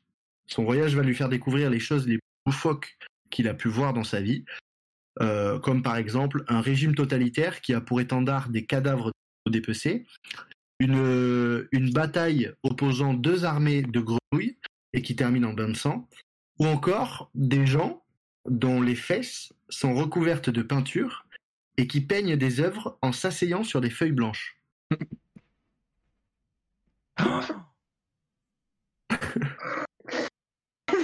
Je crois. euh, Alors, je l'ai pas vu, mais le bord. Ah. Pour. hmm, Mais non. Si. Je... Euh. Au début, j'étais en train de dire, en vrai, ça ressemble à un, un livre qui s'appelle L'âme du monde. Euh, Mais plus t'es allé dans les détails, et plus je ouais, non, c'est pas du tout ça. La, la, la, la guerre des grenouilles. Existe. Non, non, non, non. Euh, Hésitez pas à mettre euh, vrai ou faux dans le chat ou 1 un et 2. Bah, J'imagine du coup vous pouvez mettre vrai ou faux directement en toutes lettres. On va Oui, tester. je pense que ça peut se. Allez, moi j'ai envie de dire vrai. Mais moi, moi aussi. Ah ouais, c'est bon, tu peux mettre vrai. Trop bien. Moi j'ai envie de dire vrai parce Ça que ça, super bien, qu'est-ce qui s'est dans, dans, dans l'esthétique là, j'ai vu du coup un film qui aurait pu être fait par quelqu'un genre euh, Jodorowsky. Vraiment, je me suis dit c'est le genre de truc qu'il fait. Et je me demande si c'est même pas un des films qu'il a fait quoi. Mais je l'ai pas vu. Est-ce que c'est un film qu'il a fait ou c'est un C'est film bien qu'il la montagne sacrée. je- je- mais c'est bien ça. Let's go. Excusez-moi, mais il est trop il est- Mais oui, je suis bien évidemment. Oh là là J'ai trouvé. Vraiment? Bon, j'avoue, là, il gagne, il gagne haut la main le point. T'as dit. Ah, euh, dit- En plus, il dit ça peut être un truc de- d'un mec genre euh, Jodorowsky. Mais non, mais C'est exactement lui. tu sais, tu sais que, tu sais que quand, quand t'as dit, euh, quand t'as dit du coup euh, Jésus, il va un mage et tout, j'ai vraiment eu ce, ce, ce plan du mec qui marche. dans- il faut absolument que je le voie. Je l'ai toujours pas vu, mais euh, les, les, en fait Tu les. l'as même pas vu Non Mais j'ai vu des, des images, des plans, des qui m'ont qui qui, Ah, qui il est sont hein. Le mec, il est incroyables. très barré, donc en vrai. Vraiment, non mais je vais, je vais vous montrer un, Ouais. un, un Ah ouais. petit peu de trois images parce que c'est euh, c'est trop c'est et puis c'est vieux, hein. C'est euh, ouais 1973 euh, le film. hein. c'est vieux Ah ouais et c'est Mais tu l'as vu toi ou pas, Pancho? Non, non, non. Euh, la raison la raison Ouais, pour laquelle euh, je connais les images la raison pour laquelle je connais euh, la tête de ce de ce film et du coup pourquoi j'ai j'ai eu ce point c'est euh, déjà parce que quand même je me suis pas mal euh, renseigné sur Jodorowsky Euh, Ouais, après, ouais, lui, il est connu. Voilà. le gars, mais je connaissais pas ce film. Bah, euh, il y a ça, Ouais, et puis surtout, surtout, surtout, Ah, Il y a, il y a euh, euh, euh, euh, une vidéo de Al236 qui fait. euh, il a une série qui, euh, qui s'appelle Stendhal Syndrome, où en gros, il va montrer différentes euh, œuvres, différents artistes. Il en a fait du coup sur La Montagne Sacrée, il en a fait une sur euh, bah, euh, Escher, euh, cet, artiste qui faisait des, des architectures impossibles. Il fait ça sur plusieurs, sur plusieurs artistes et œuvres différentes. Et du coup, il a fait une vidéo sur, sur ce film qui, qui, qui est tout de même très très barré, où il y a différentes, euh, différentes images très étranges. Voilà. Si jamais vous voulez regarder euh, Stendhal Syndrome, HAL 236, Ouais, euh, c'est une vidéo qui date d'il y a 5 ans. Et puis surtout, en fait, toute, sa- toute sa série, c'est. Euh, T'as besoin d'inspiration quelconque, un peu bizarre et tout, tu plonges là-dedans, t'es. T'es, trop bien, quoi. J'adore cette série. Ah bah clairement ouais, ouais ouais clairement mais rien que le, enfin le, vraiment le et le scénario il était très long hein. J'ai dû couper et réécrire des trucs parce qu'il partait dans le délire. Je me suis dit mais comment ça raconter ça? C'est impossible que ça sorte ma tête. Mais c'est ok, euh, la dernière fois il y avait des trucs avec des lutins euh, et, euh, de d'autres Mais oui, les lutins mais là vraiment moi j'ai lu le truc j'ai fait genre ah ouais c'est trop c'est trop c'est Ah, mais c'est dingue, c'est dingue. Bon, Mais- C'est assez drôle. Je trouve ça assez rigolo quand même. Mais tu vois, je, l'ai- je l'ai pas vu, j'ai absolument envie de le voir, mais est très cool. c'est aussi parce que j'ai envie de le voir dans les bonnes conditions. Tu vois, il y a des, il y a certaines œuvres que j'ai envie de voir sur grand écran. Et il faut trouver des. Ouais ouais je comprends. tu, tu veux voir des gens qui posent leurs fesses pour peindre leur écran Exactement. Chacun son truc. Hein. Non, mais attendez, excusez-moi, c'est quoi la famille entre les gros orteils trop bizarres avec des bandages et lui qui veut voir des fesses qui peignent Il y a un problème. Qu'est-ce qui s'est passé L'épisode Ah. 16 il part en live. Oh là là, littéralement. Mais par contre, Bon. il y a quelqu'un qui dit euh, l'affiche donne envie de le voir. Mais, euh, En vrai, mais ouais. je pense. Mais moi, je, je, je vois cette affiche, je sais pas si je pense au scénario que tu nous as donné. Euh, non. Enfin, ça a l'air un Moi, peu déjanté, pas. mais peut-être pas à ce point, tu vois. Ouais, je comprends. Bah, c'est toute Mais la pas, période ouais, psychédélique, c'est ça. bizarre. Ouais, ça ouais. Après, c'est propre à, ouais, à cette période-là, mais. Ouais. Mm. Bizarre, bizarre. Intéressant. Bon, passons au de petit recommandations. Je me suis rendu compte qu'encore il y a marqué traduction Oui. douteuse et j'ai oublié de Faut pas changer. changer, c'est pas C'est pas grave. grave. M- m- me grondez pas, s'il vous plaît. Nous ne te grondons pas. Alors, le deuxième, vous allez voir, j'ai fait un truc très court. Ouh. Ok, il y a des infos qui parlent comme ça, il faut Très bien. dire si euh, c'est vrai ou si c'est faux. Euh,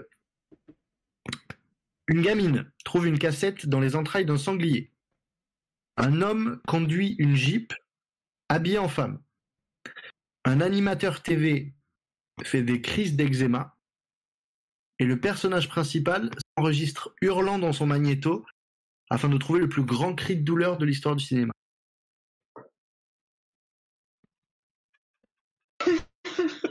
si vous voulez, je vous le répète. Ah, Si vous voulez, je vous le répète. En fait, attends, parce que t'as euh, commencé avec. Jodorowsky, tout Euh, est possible. Une cassette sanglier. Oui. Oui, clairement. Clairement. Clairement. Euh, Donc, ouais, une gamine trouve une cassette dans les entrailles d'un Un homme conduit une femme. Un animateur TV fait une crise d'eczéma. Le principal s'enregistre hurlant dans son magnéto afin de trouver le plus grand cri de douleur de l'histoire du cinéma. Pourquoi de l'histoire du Le cri, ça cinéma me fait penser à. Monster Inc. Hmm. Ah, mais c'est pas le cri super connu là que tout le monde utilise tout le temps. Wilhelm Mais c'est pas un vrai cri. Je. Ouais. On aurait on corbeau. Non, mais pour- pourquoi il y aurait une cassette? Moi, je dis faux. Il n'y a pas de cassette qui va dans les, Non. les entrailles Si, si, si, si, si. Ça peut être ce genre de film super chelou où t'as plusieurs histoires mêlées différentes et qui au final tu te rends compte qu'elles sont connectées et c'est pour ça qu'à un endroit il y a un sanglier avec une cassette dedans et qu'à un autre endroit il y a un mec qui, qui, qui parle dans son magnéto et du coup c'est c'est c'est c'est une histoire Le connectée. magnéto, c'est la cassette Oui, du cri. oui, je suis si ah, c'est vrai alors, mince, est-ce que je peux changer? J'ai envie de dire mais je pense que parce que ça Je peux peut pas tu vois. Non. Ça peut être ce genre d'histoire et de Oh. films euh, interconnectés euh, où tu te rends compte que finalement, en fait, genre c'est c'est plein de petites histoires et puis tu te dis oh euh, en fait euh, ils ont tous un rapport les uns avec les autres. Ça, je trouve, c'est plus dur à faire en film qu'en livre. Genre, en Ouais, ça mais il y a beaucoup il y a film, beaucoup de euh, très bons films qui font J'ai ça. pas de bons exemples. Ah ouais? Ouais. Comme dans le nord de la France. toute façon, c'est que des jeux de ski qui va nous faire. Ça aurait été drôle. Mais non. Là, celui-là, en vrai, j'ai eu peur parce que je me suis dit, il y a moyen d'essayer. Euh, j'ai eu peur, j'ai eu peur que, que vous captiez direct qui c'est. Parce que du coup, c'est un vrai film. C'est un film de Quentin Dupieux. Ah, mais c'est vrai. Oui. Bah oui. Est-ce que vous connaissez Je l'ai Quentin pas Dupieux vu, quand même? mais oui, si c'est si c'est Quentin Dupieux, c'est forcément. Enfin, le man a fait un film un sur un pneu. malade.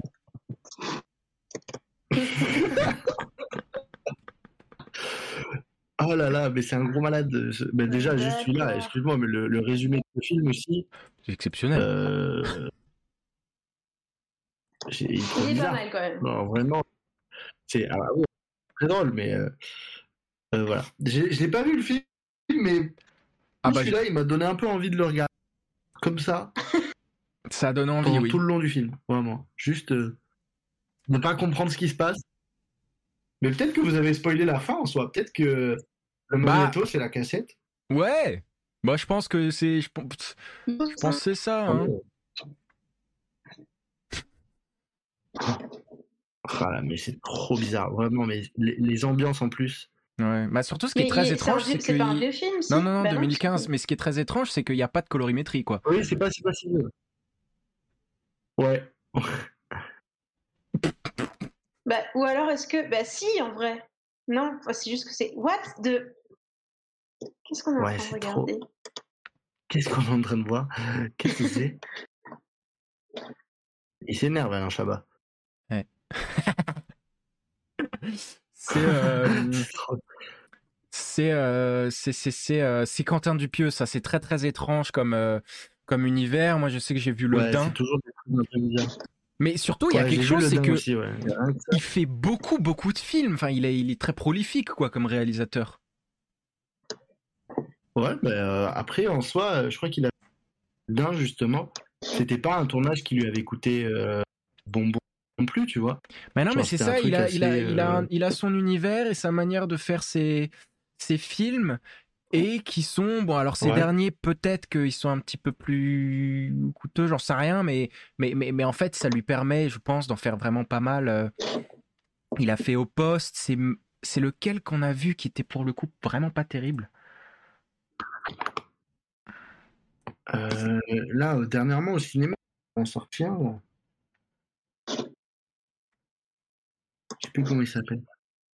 Euh, incroyable mais vrai, Mais mais oui, avec Alain Chabat aussi. euh, Rien que ses musiques, ouais, bah ouais. Il y avait Ouais. Final. Mais attends, mais il a sorti trois films en un, euh, en 2022. hein.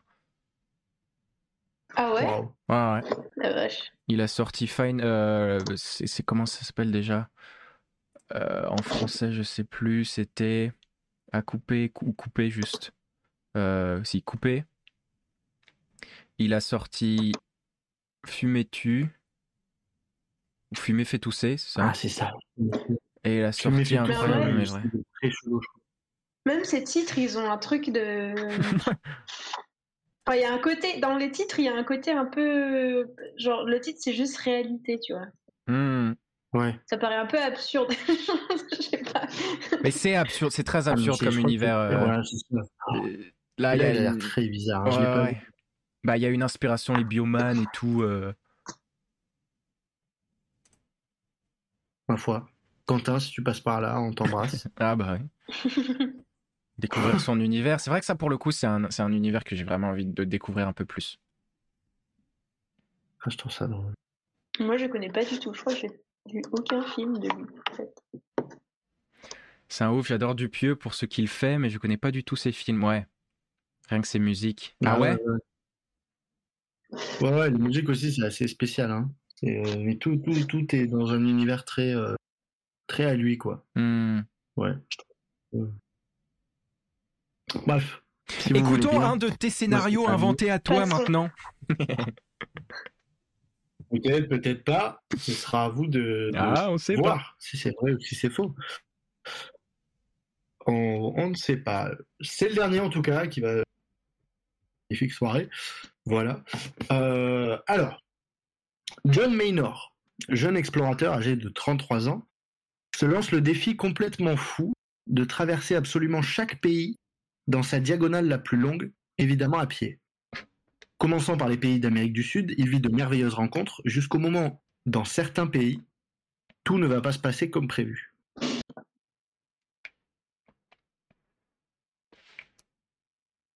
Mais ça, non seulement ça a l'air vrai, mais en plus on dirait un biopic. On a vraiment. en fait, John Maynor, ça sonne comme un vrai nom. J'ai l'impression. je, vais, je vais pas vous donner mais ça, c'est facile d'inventer. Non, mais j'ai l'impression d'avoir déjà entendu ce nom. C'est facile de faire comme si c'est un vrai nom. Tu prends, tu prends deux trucs qui sont un peu classiques. mais- Oui.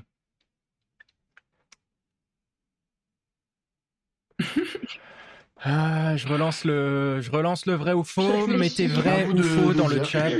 Parce que je sais qu'il y a une.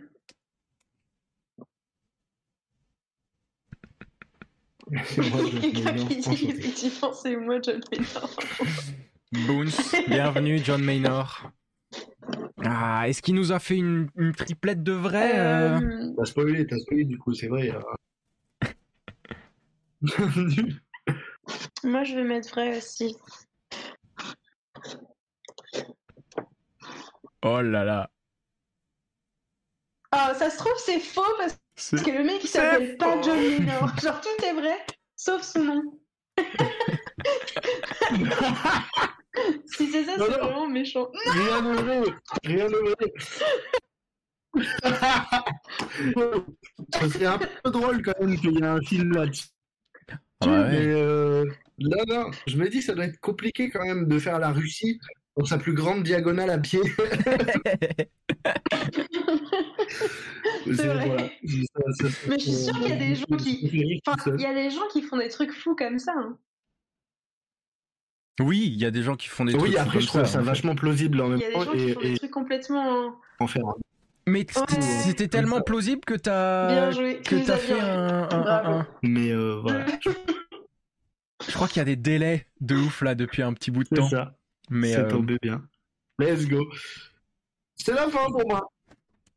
Ouais, ouais. je- Ah mince, il y a des délais. oui, il y a des. Merci, Pancha. Ah. Ah, c'est si long que ça. Ah non, j'ai dit ça il y a 15 minutes. Oh. Oh, c'est terrible. Ouais, mais Euh, en réalité, Quentin Dupieux, c'est quand même trop bizarre. Très étrange comme, euh, comme personne, oui, en effet. Mais surtout, je vois vos caméras avant que je vous entende. Donc, c'est. je sais que vous parlez, je sais pas ce que vous êtes en train de dire. Mais euh, merci beaucoup, Pancho. Merci pour ce, ce joli jeu. Euh, euh, c'est- c'est- T'as réussi à, à, Ah, à tromper tout le monde, hein Est-ce que sur le live, du coup, c'est décalé aussi? Oui. Ouais, Yes. j'avoue, on était tous partis sur le vrai. Non, c'est c'est très drôle. C'est vraiment très drôle. Être trop bizarre. Putain, des trucs en mode genre. Mais bien sûr, mais bien sûr. Alors que c'est pas du tout. terrible. Tu vas l'avoir après. Oui, ah non, c'est décalé de fou, je sais pas pourquoi, je crois que c'est Discord qui doit, qui doit bugger. Euh, mais euh, euh, bon, on arrive Ah, sur la fin, donc on va. Je pense que je vais, ce que je vais essayer de faire, c'est de faire des phrases longues, et puis ensuite on verra quand est- comment est-ce que vous euh, vous réagissez. Mais avant de finir, j'aimerais bien qu'on refasse un petit segment euh, recommandations. Je sais qu'on a parlé de beaucoup de de différentes choses déjà. Euh, si jamais euh, on peut se faire ça, est-ce que dans les dernières semaines, derniers mois, vous avez eu une œuvre euh, artistique ou non, quelque chose qui vous a inspiré, quelque chose qui vous a marqué, euh, que vous aimeriez bah, recommander? Je vais commencer avec Aménir, comme ça. Voilà, on va attendre un petit peu. Ah, d'accord. Alors, bah moi, il y a déjà quelque chose que je vais aller chercher. C'était pas il y a quelques mois, mais je l'ai retrouvé en fait. Je l'ai, je l'ai lu il y a un moment, mais c'est dans le thème et je l'ai déballé de mes cartons il y a, il y a peu de temps. Euh, ça va être à l'envers, c'est pas grave. Ça s'appelle euh, Reportage impossible. Alors pour les gens qui sont frustrés de ne pas savoir la fin d'une histoire, ne lisez pas ce livre. D'accord? C'est affreux. En gros, c'est euh, c'est l'histoire des mystères du monde et c'est par exemple. Enfin, il y en a, il y en a plein, mais euh, par exemple, euh, il y a, il y a de- le Saint Graal. Bah voilà, il y en avait, il y en a un sur le Saint Graal. euh, le, trésor perdu du Maharaja. Et en fait, c'est plein de mystères C'est un de- fromage de plus de 3200 ans quand même. des choses qu'on n'a pas retrouvées.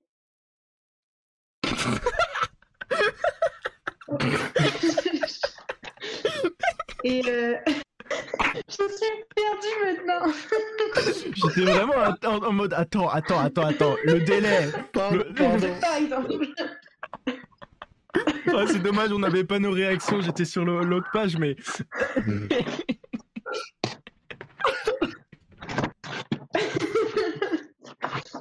Euh, Mais du coup, il y a plein de, il y a plein de trucs comme ça. Donc euh, vraiment, c'est super intéressant, mais c'est très frustrant parce qu'il y a, y a... En fait, moi, j'en lisais un tous les matins et j'ai arrêté au bout d'un moment parce que tu- t'as pas la fin, quoi. C'est horrible. À la Mm, fin, t'en as oui. marre. T'es là, genre, mais c'est pas possible. Je veux qu'il y ait des gens qui aient trouvé la réponse depuis, quoi. Mais, mais, mais non.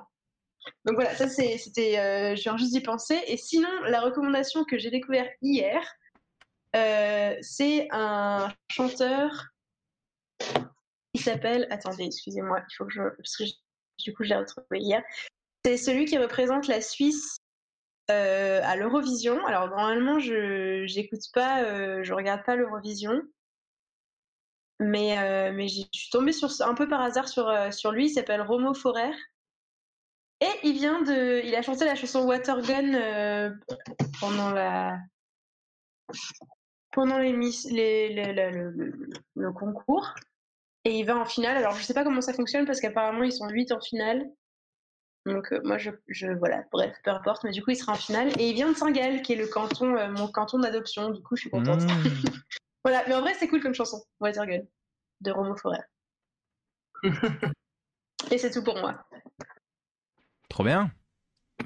Trop trop bien. Bah, on va on va euh, on va passer à, à Panchoa si jamais t'as quelque chose. Ah, je crois avoir reconnu une une couverture de BD là.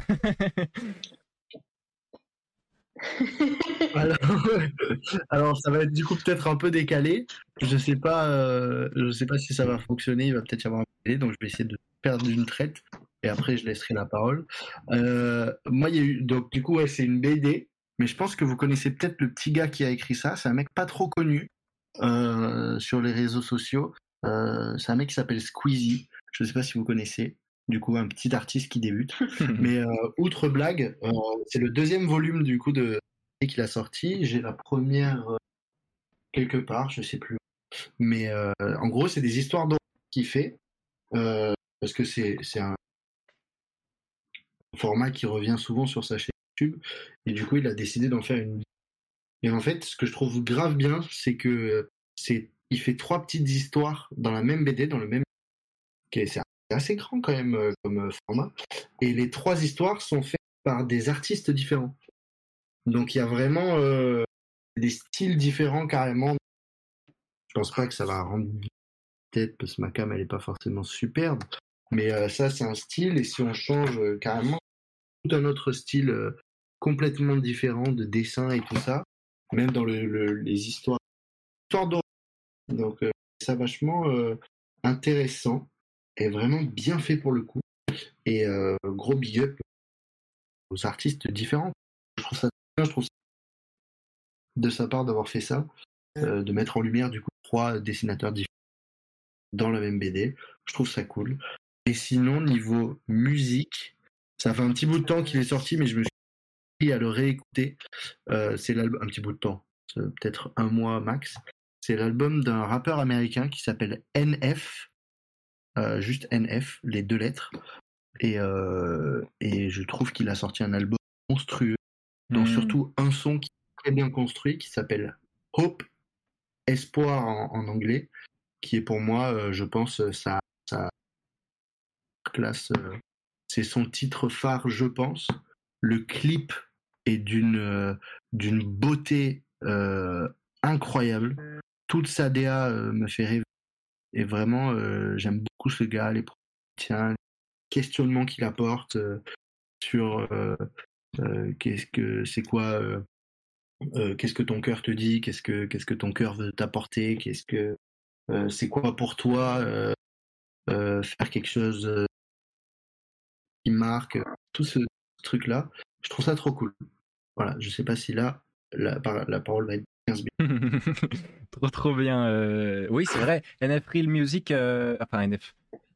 C'est son, c'est son tag Instagram, c'est pour ça que j'ai lu ça. Je l'ai vu passer euh, et c'est vrai que toute cette direction artistique est vraiment, c'est trop, c'est trop trop beau et j'ai entendu deux trois de ses, deux trois de ses sons. Donc n'hésitez pas à aller découvrir. On mettra tous les liens en, j'ai oublié de changer la scène. On mettra tous les liens en, en description. Euh, et oui, le Squeezie là qui nous fait une euh, BD, c'est vrai que lui il a fait euh, du coup des vidéos. La raison pour ce format-là euh, en BD, c'est qu'il faisait des vidéos où il lisait des traits d'horreur, donc des histoires d'horreur sur Internet, et il les a mis en BD. C'est vraiment pas faux du tout ce que tu racontes de bah c'est cool de pouvoir travailler avec différents artistes pour pouvoir générer ces- ces histoires et ces BD. Ça, c'est vrai que c'est très très cool. Euh, De fou. donc il, il met euh, en scène, donc il raconte sur YouTube, donc euh, il, il raconte des histoires d'horreur. Euh, il a fait une BD. Moi, je vais vous parler. ça vraiment, c'est assez spécial en fait ce que je vous recommande parce que c'est un, une œuvre qui n'existe pas encore ou qui va peut-être jamais exister, j'en sais rien. J'ai découvert ça grâce à YouTube qui pour une fois m'a proposé et m'a euh, recommandé une, euh, une vidéo que j'ai eu envie de voir, que j'ai regardée et je suis extrêmement heureux de l'avoir découvert.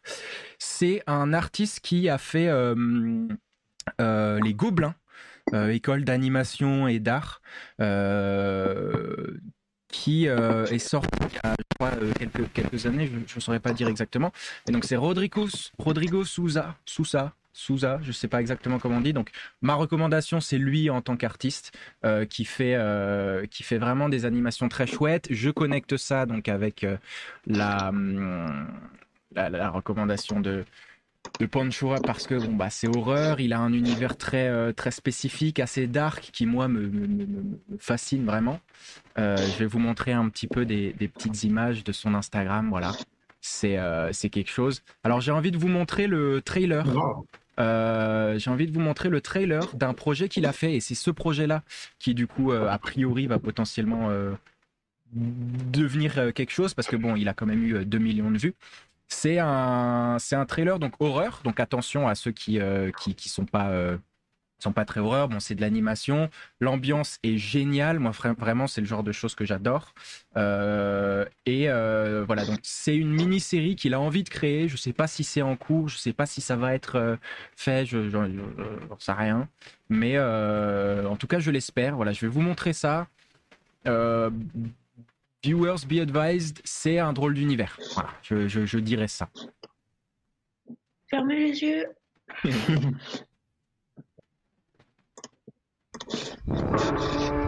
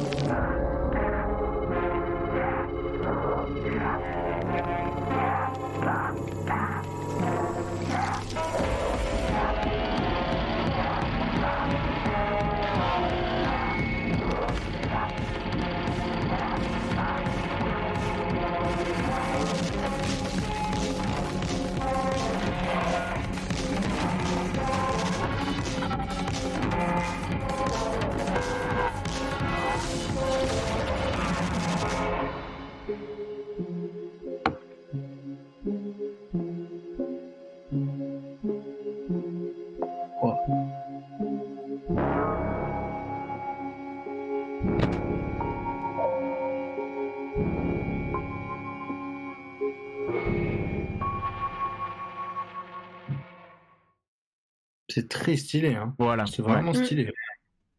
C'est euh, donc Ah, un il y a plus de délai. Ah bon? Bah non, là, ça Non, va, je parle et vous répondez. Waouh Incroyable Mais attends, quoi, il suffisait de montrer une, euh, une vidéo euh, euh, bien glauque pour. Et c'est une ancienne calculatrice, du coup, qui date de très... il va pas s'arrêter. hein, Il va pas s'arrêter. Donc oui, voilà, je vous avais prévenu. C'est euh, C'est quelque chose euh, de, de- voilà, c'est un, drôle d'univers, c'est de- joli, c'est vraiment très bien fait. c'est magnifique. Alors, il y a Ouais. un truc, c'est que donc c'est lui qui fait les animations, tu vois, c'est lui qui a tout fait. Alors, juste le son et, et la musique a priori. Euh, et ce qui est très très chouette, c'est qu'il met donc sur son Instagram des euh, des, euh, des des breakdowns, des, il, il montre comment il a fait certains de ses plans. Donc voilà, voilà, il décompose. Ça, c'est un, plan qui est quand même très très très stylé et bien badant. Et il va montrer étape par étape. Et c'est pour ça aussi que je voulais vous montrer ça. C'est que là, on a vraiment la déconstruction de comment est-ce que créativement on se retrouve à bah, créer un projet quoi. Euh, d'animation. On a vraiment toutes les phases. euh, du storyboard, des petits croquis, des petites idées, etc. Et euh, le résultat final. Ça a un petit côté, euh, moi ça m'a fait penser, je sais pas si vous connaissez ce jeu vidéo qui est sorti il y a pas très très longtemps, qui s'appelle Poppy Playtime, euh, qui est du coup, bah, en termes d'ambiance, c'est euh, un jeu qui se passe dans une usine qui crée des petites poupées un peu, euh, un peu, un peu, un peu chelou, un peu, un peu flippantes. Euh, et dans l'ambiance, ça m'a fait penser à ça. Je vais vous montrer un peu, voilà. Regardez, ça c'est, ça c'est. Et surtout, il y a ce truc que j'aime beaucoup, beaucoup, beaucoup, c'est que on a un univers qui, a priori, bon, c'est, tu vois, ça s'appelle Playground, la série qu'il est en train de créer. Donc ça, c'est Poppy Playtime. Pour vous montrer un petit peu, ça m'a Ah fait oui, penser à ça, voilà. Et bon, ça c'est le monstre euh, qu'on, Ah ouais. voilà, voilà, voilà. Euh, mais du coup, cette série qu'il a envie de faire, c'est ce truc où bah, c'est un playground, c'est des enfants, et pourtant il le transpose ça dans une série animation horreur, et je trouve que ce contraste-là est trop trop bien. Son univers est vraiment très très chouette. Allez, euh, allez le regarder, euh, allez regarder ce qu'il fait sur Instagram. Euh, il est, il est, il est quand même très très fort. En plus, alors, j'ai pas envie de m'avancer, mais pour la saison prochaine, et c'est là qu'on commence à faire du teasing sur les prochaines saisons. Donc, comme je l'ai dit, il a été, il a été au Gobelin. Euh, et je pense potentiellement, potentiellement, on pourra avoir un de mes très très bons amis artistes qui est actuellement au Gobelin dans la saison prochaine. Je dis ça, rien n'est encore fait, donc euh, ça peut, euh, mais ça peut se faire. On pourra discuter de tout ça. C'est un artiste qui fait de la musique, qui fait de la- de- de- de- Trop bien. du, du, du, Oh, de fou ce soir. Ouais, c'est dingue, c'est dingue. Continuez à suivre évidemment parce que euh, de déjà en fait, exclu, c'est vrai qu'on on, on l'a pas dit, mais c'est sûr qu'on fait saison 2 en fait. voilà. Déjà, déjà. Euh, voilà pour euh, pour les recos euh, du soir. Voilà pour euh, la, prochaine. Je crois que le délai est revenu. Je crois que le délai est revenu. Il y a une reco d'un. Ouais, je crois, je crois. Je crois aussi. C'est Pas grave. Euh, oui.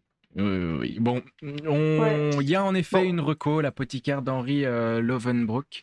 Euh, merci bien pour, pour cette reco. On va, on va, on va regarder un, un petit peu. Euh, mais en, en vrai de vrai, on va se lâcher ici parce que c'est vrai que le délai commence à être un peu compliqué.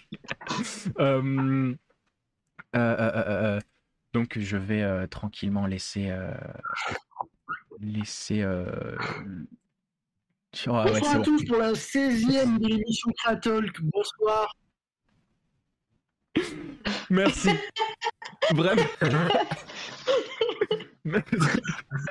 mon, cerveau était en train de déconnecter. Je vais finir, euh, je vais finir tout de suite comme ça, euh, comme ça c'est fait. On arrête un peu le massacre. Merci beaucoup, euh, mesdames et messieurs, le, le, public d'avoir été là, présent avec nous sur Créatalk euh, ce soir. Merci à vous qui nous regardez en rediffusion et qui nous écoutez en podcast. C'est grâce à vous euh, même, la, même le, name tag, elle en peut plus, elle est en, elle est en retard. Euh, merci de nous soutenir en étant là, en commentant, en partageant euh, sur les réseaux sociaux, en story, etc. quand on est, quand on fait nos, petits projets, c'est quand même beaucoup pour ça qu'on fait ça. Je dis un peu tout le temps ça, mais voilà. Nouveauté, nouveauté, nouveauté sur Instagram et je crois sur Facebook aussi. Je sais pas exactement comment ça se passe sur les stories, euh, mais je crois que ce sera aussi euh, le cas. On va, on a décidé de mettre en place un, petit euh, des, stories pour les recos qu'on a fait pendant l'émission. Donc vous allez avoir petit à petit pendant pendant les, les la, semaine des petites stories pour vous montrer un petit peu bah, les différentes recos que chaque créatalker a pu faire pendant l'émission. C'est bien, on fait ça à, à l'avant-dernière de de la saison 1, mais bon, on trouve toujours des moyens d'évoluer et de faire des nouvelles choses. Donc voilà, regardez bien sur Insta, il va y avoir des petits trucs avec les liens, etc. Comme ça, vous pourrez, euh, vous pourrez découvrir tout ça. Euh, merci beaucoup, encore une fois.